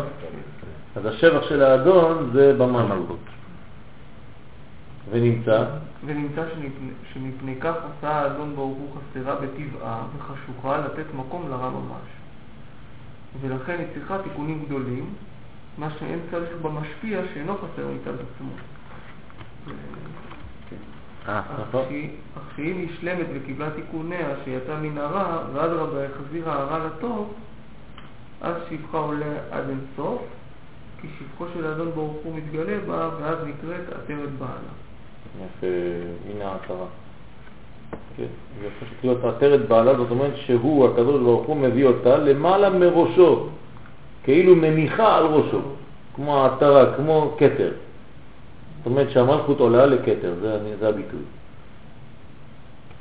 ולפי, ולפי שרצה המעשי להתברך בשורש הזה של, התחת... של התחתונים עניין זה, על כן לא עשהו שלם, אדרבה עשהו מוצרח, שממה שמגיע לחלקו ממש לא יהיה קבוע בו אלא מעט, והשב יהיה תלוי ב... ביד המשפיע. כי הרי אם יזכו התחתונים יקבלו תוספת עיטוריהם, ויש שפחה מתעלה עד אין סוף, ואם, ואם אין יישארו במדרגתם הפחותה לבד. ואם היו בכל עיטוריהם מעיקר, לא היה נעשה בה התיקון שצריך להיעשות, שהרי לא היו עלולים לרע. זאת אומרת, אה, אם יש, זאת אומרת, כל ה... זה שהיא יכולה, כל המעלה שלה שהיא יכולה להיות שלמה ויכולה לא להיות שלמה. ואז צריך... זאת אומרת, היא גמישה. מאוד. צריך להשלים. נכון, זה עבודה בידינו. כן? ועל כן? לא. ועל כן אין הנוקבה אלא נקודה אחת שורשית, והיא אור קטן מאוד, ותשעים באים לבסוף... תשעה. ותשעה באים לבסוף תוספת, שהם שכלולה והשלמתה לפי תיקון מעשה האדם. זאת אומרת שהיא מבחינת כתר, כמו שאמרנו, ומוסיפים לה תשע ספירות תחתונות, ומי מוסיף לה בעצם את הדבר הזה? מעשה האדם. מעשה האדם. זאת אומרת, אנחנו פועלים להוסיף תשע מדרגות לספירת המלכות. כן, זה הספירות התחתונות. למה זה הספירות התחתונות שאנחנו מוסיפים? כי זה קשור לנו, זה החלק התחתון שלה. אנחנו מוסיפים את העבודה זה. שלנו. זה העבודה שלנו, אנחנו נותנים לה אפשרות לגלות, והיא מגלה בחלק התחתון שלה. כן? ואף על פי שגם במשפיע, פירוש. פירוש אה, זה. זה, יהיה נוסף, יהיה נוסף עוז מפאת תוספת בכישרון התחתונים, בסוד תנו עוז אל אלוהים, אה? אך אינו אלא תוספת ברכה ויתר שאת להשפיע ברווחה ולא בצמצום. יפה, אז מה הוא אומר פה? זאת אומרת שאף על פי שאמרנו שיש בתחתונים כוח גם להוסיף כביכול לתפארת, לזה, האמת שזה לא נכון, אנחנו לא מוסיפים כלום לזה. למה אמרנו שאנחנו מוסיפים בזה? מה? כי אנחנו אומרים שאף על פי שגם במשפיע יהיה נוסף עוז מפאת תוספת בכישרון התחתונים, כי כשאנחנו פועלים בעצם לפתוח יותר, אז הוא נותן יותר, כביכול, זה המשפיע יותר, אז זה כאילו אתה פעלת על זה שיהיה משפיע יותר, נכון? אז אומר לך, בסוד תנו עוז לאלוהים, אז האמת הוא הדיוק כבר בפסוק. אתה לא נותן עוז להוויה, אתה נותן עוז לאלוהים, זאת אומרת, אתה פותח יותר. זה לא שאתה מוסיף, אתה לא מוסיף כלום. השפע יורד, אתה רק פותח שהוא יעבור. כן, הוא המשפיע, זה מה ש... נכון, כן, אבל אנחנו הסברנו את זה, ופה הוא, הוא מסביר את זה, כן? את זה. אך אינו אלא תוספת ברכה ויתר שאת להשפיע ברווחה ולא בצמצום. זאת אומרת שבמקום לסגור אתה פותח, זה ברווח ולא בצמצום, בכבוד ולא בביזוי, בנחת ולא בצער, כמו שאנחנו מבקשים. ומה זה האור הזה שיורד? והם? והם המוחים דזה, שלפעמים מסתלקים ולפעמים באים, אך בתחתונה, אך בתחתונים ובשורשם שיהיה נוקבה, חסר המציאות עצמו מה שצריך לבניינם, על כן אין הנוקבה אלא נקודה אחת. זאת אומרת שכשעם ישראל פועל, אז, אז יש, אה, אז, אז זה מגיע, זאת אומרת, אז האור האור מופיע. כל הברכה מופיעה. זה המוחין בעצם, זה נקרא מוחין. כן? כי הברכה, כמו שאתה קורא לזה, מה זה בעצם? זה חוכמה ובינה. זה המוחין. אם אין מוחין, אין לאדם חיים בכלל, אין לו כלום, אין לו שפע, אין לו כלום. על כן, כן. ועל כן אין לנו גבה אלא נקודה אחת, ולא עוד. עוד, אלא שבזה אינו אלא סילוק, והנקבה הוא הריסת בניין. כי המשפיע אינו תסביר, תסביר את העניין הזה. אז אלא שבזה אינו אלא סילוק, מה זה סילוק של מה? של המוחין. זאת אומרת שבזה יש סילוק מוחין כשהמוחין לא מופיעים, אבל בנוגבה, זה הריסת בניין, כי זה- כי זה אנ- כי- כי זה כאילו אנחנו. יש שם אפשרות... זאת אומרת, הלכות. מה זה, למה זה קורה הריסת בניין? כי המשפיע אינו אלא מונע שפעו, אך התחתונים נהרסים ממש. חס ושלום, אדם שאין לו אור הוא נהרס. אדם שלא נותן, כן, אז הוא החליט לא לתת. אבל יש לו את זה הוא מבחינת עצמו, זה לא צריך, אבל מתי המוחין של זד באים ומסתלקים? לפי מה? לפי המעשה של התחתונים. לפי התחתונים גם. כן, אז זה לא רק עוז, זה לא רק שאנחנו נותנים לו אה, להשפיע אור על המלכות. ואנחנו לא מוסיפים לו כלום, אנחנו רק פותחים, תנו עוז לאלוהים, למלכות עצמה. מאפשר לו את המס. אנחנו- לא כתוב תנו עוז להוויה, שזה זה עצמו. אלא תנו עוז לאלוהים. שהמוחין של זה עצמו, כן, הם, זה- הם או יורדים או חוזרים לפי למעלה. לפי הפתח שפתחו למטה, או סגרו. אז אנחנו משפיעים על זה מאוד, לא רק על המלכות.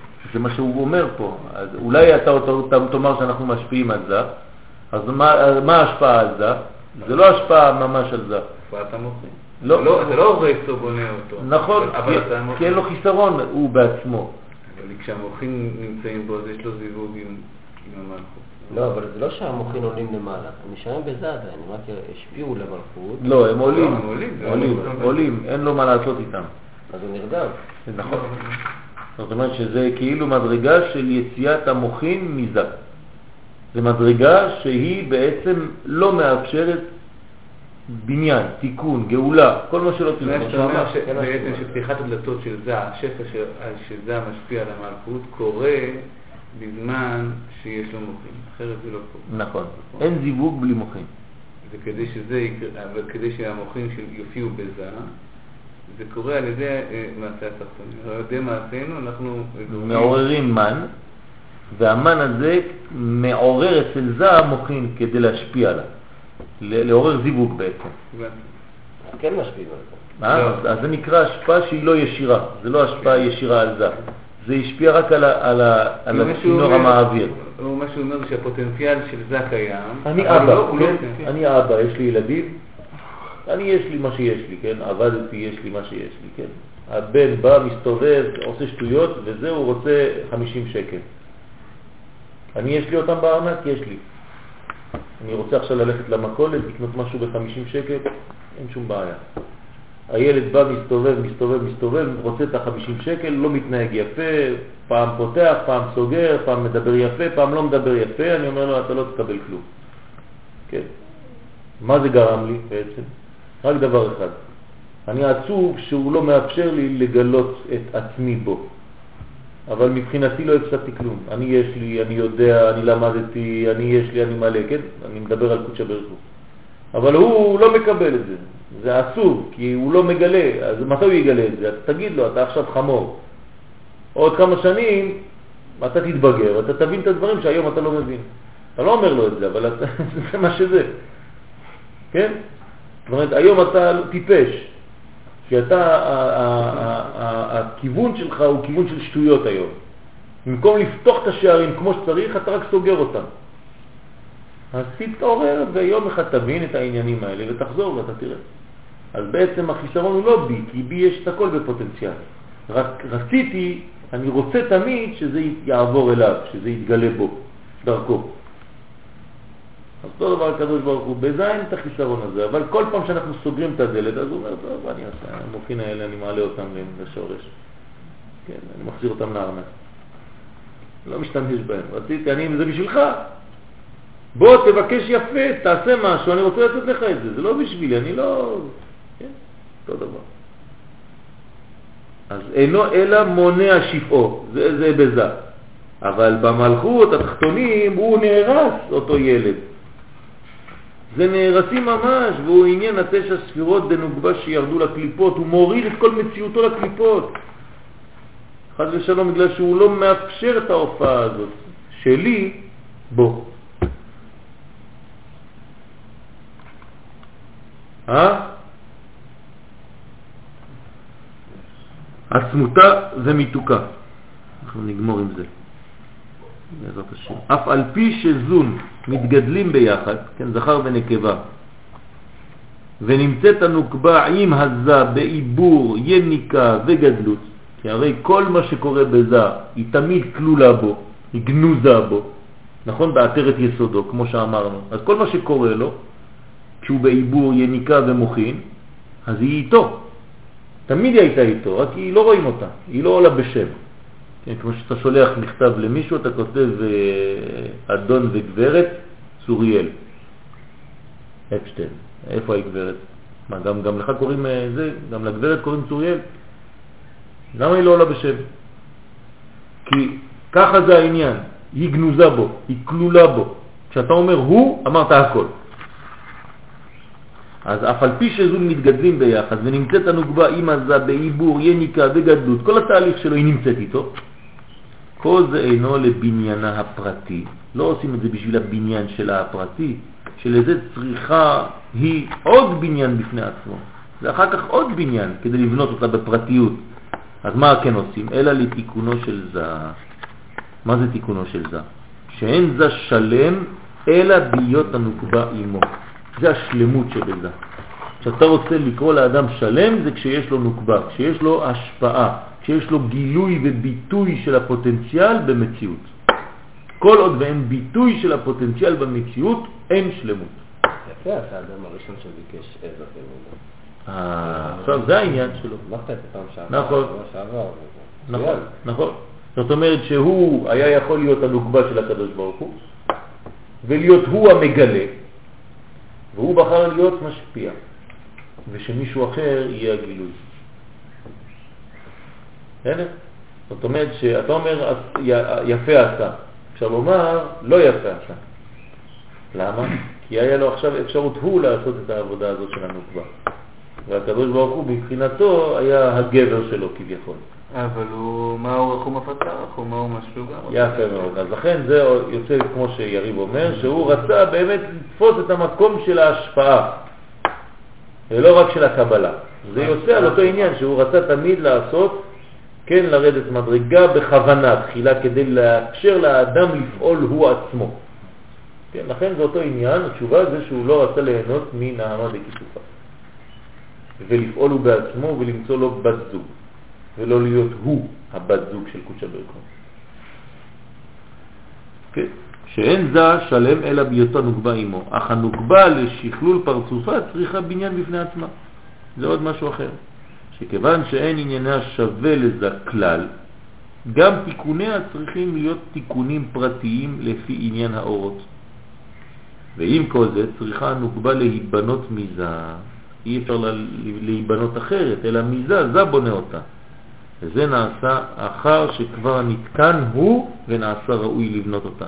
לא יכול לבנות משהו אם אתה בעצמך לא בנוי. אז הוא בונה את עצמו, משלים את עצמו לספירות, כל הספירות שלו, ואז הוא יכול להתחיל לבנות אותה. כל פעם מתחסר, כל פעם, שהתחתונים לא עושים טוב, אז ה... תמיד, לא רק תחתונים, תמיד הבניין הזה חוזר על עצמו בכל תפילה, בכל מצע, בכל מה שאתה עושה בחיים שלך. קמת היום, אתה בונה זון חדשים, של היום, ששייכים ליום. כל התהליך הזה הוא יומיומי.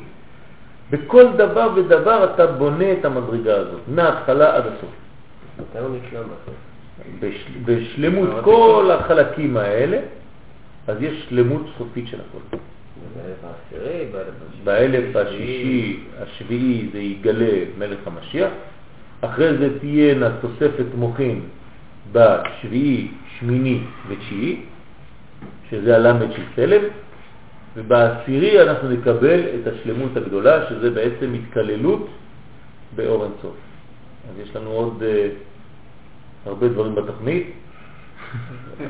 כן. מקום. אין לכם אה, שום אה, ערוץ אחר להחליף, כן? הכל נמצא פה. רגע של פרסומות ואנחנו חוזרים, כן? אל תברחו לנו.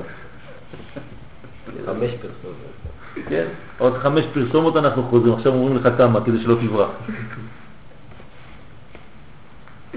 והנה, שני דברים צריכה הנוגבה להיות מנהגת הנהגתה כראוי. עכשיו היא, עכשיו אתה נותן לה עכשיו הנהגה, כן? אתה נותן לה הגה בידיים. זה מסוכן. אתה צריך ללמד אותה שני דברים, לפני שאתה נותן לה לנהוג. א', שתהיה דין. מה זה?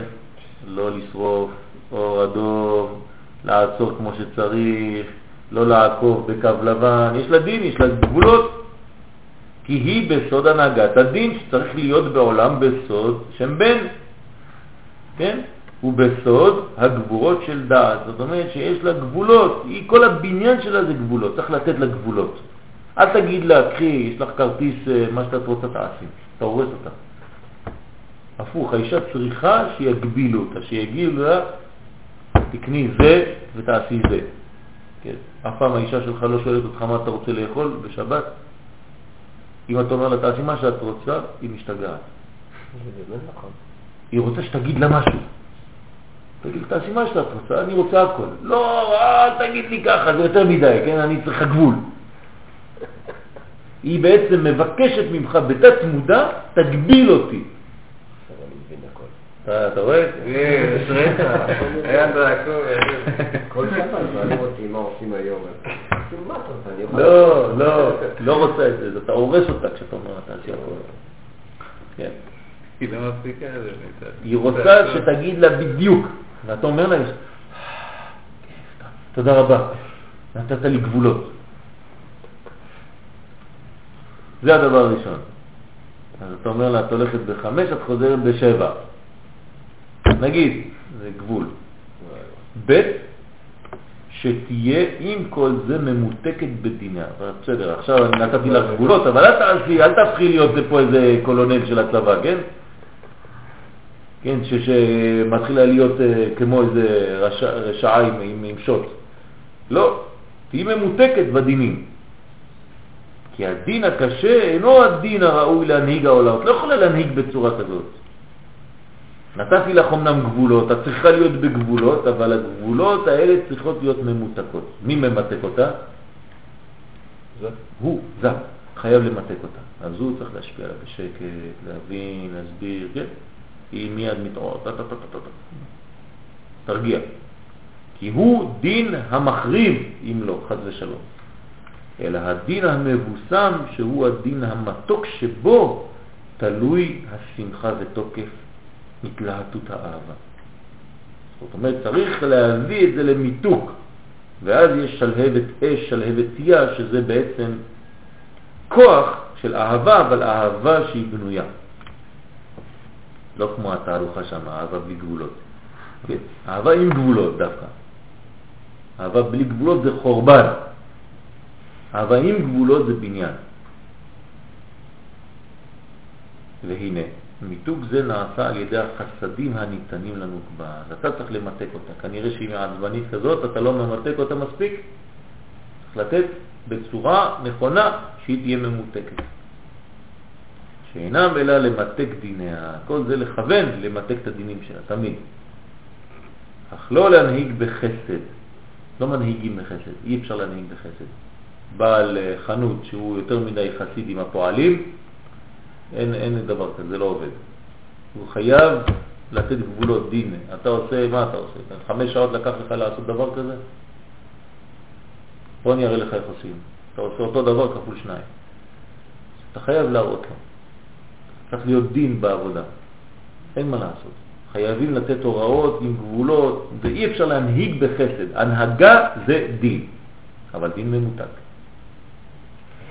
כי אין זה עניינה, אלא שהדין המתוק מבקש מיתוק החסד. היא דורשת מיתוק. כי כל חסר מבקש להשתלם. זה השתלמות. חייב להשלים אותה. איך משלימים אותה? רק בחסדים. אבל אתה משלים דין, זה הבניין. רק אתה מוסיף לו חסד. שבא ושיתף מידת הרחמים בדין, כדי להנהיג את העולם. ראה שהעולם לא יכול להתקיים בדין, בא ושיתף מידת הרחמים. זה כל הסיפור הזה, כן. מה שאין כן הדין הקשה המתחשך מקטורגי הסטרא אחרא. חס ושלום, אם הוא דין קשה, הוא מביא על עצמו רק שטויות. דינים ודברים חיצוניים. שאינו פונה להימתק כלל. מכיוון שדיני הנוגבה נמתקים והיא פונה אל זה לבקש שלמותה ממנו, היא פונה אליו, היא רוצה, היא מבקשת, כי כל כולה מבקשת ממנו, תלויה בו, אז זה משפיע עליו בזיווגם מד, הוא נותן לה מים בחורים, מים מהזכר, שהוא סוד החסדים ממש, כך הוא ממלא אותה בחסדים. מה זה מ"ד? מים בחורים. זה ההפך ממים נוקבים, ממן. יש מן ומד. כן. נותן לה בעצם במדידה, מד. זה בניין שנותן לה, כן.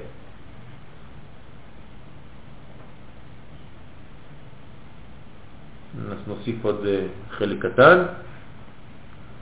ההכנות שבא לקבל עבודת התחתונים בהדרגה, כללות עבודת האדם היא לתקן את הנוגבה. אז כל מה שעשינו כאן זה למדנו שאנחנו צריכים לתקן, בדרך שתבוא הברכה אליה.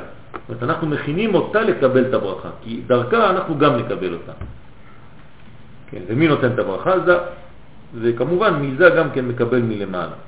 ועל ידה לתחתונים, כל הברכה הזאת, בהרווחה, ברווח ולא בצמצום. אך לכל יש הדרגה.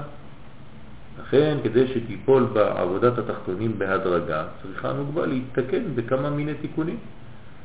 כמו באחוריו של זה. זאת אומרת, התיקונים הם באחורי זה. ולפניו, וגם מלפנים. בהתחלה היא נבנית באחור, אחרי זה היא נבנית בפנים. זה עוד לא למדנו, אבל צריכים לשבת על כל העניין הזה, זה כבר בלימוד היותר פנימי. מן החזה ולמטה. איפה היא עומדת? מן החזה ולמטה. זה האישה בדרך כלל מגיעה לחזה של האדם. ככה זה הבניין. ככה זה צריך להיות. כן? זאת אומרת שהיא מקבלת מהחזה שלו, מהתפארת. חזה זה תפארת. או כנגד כל קומתו, כן, מקסימום זה הקומה שלו. הכל כדי לתת מקום לכל פרטי העבודה, וזה עוד נפתח בעזרת השם.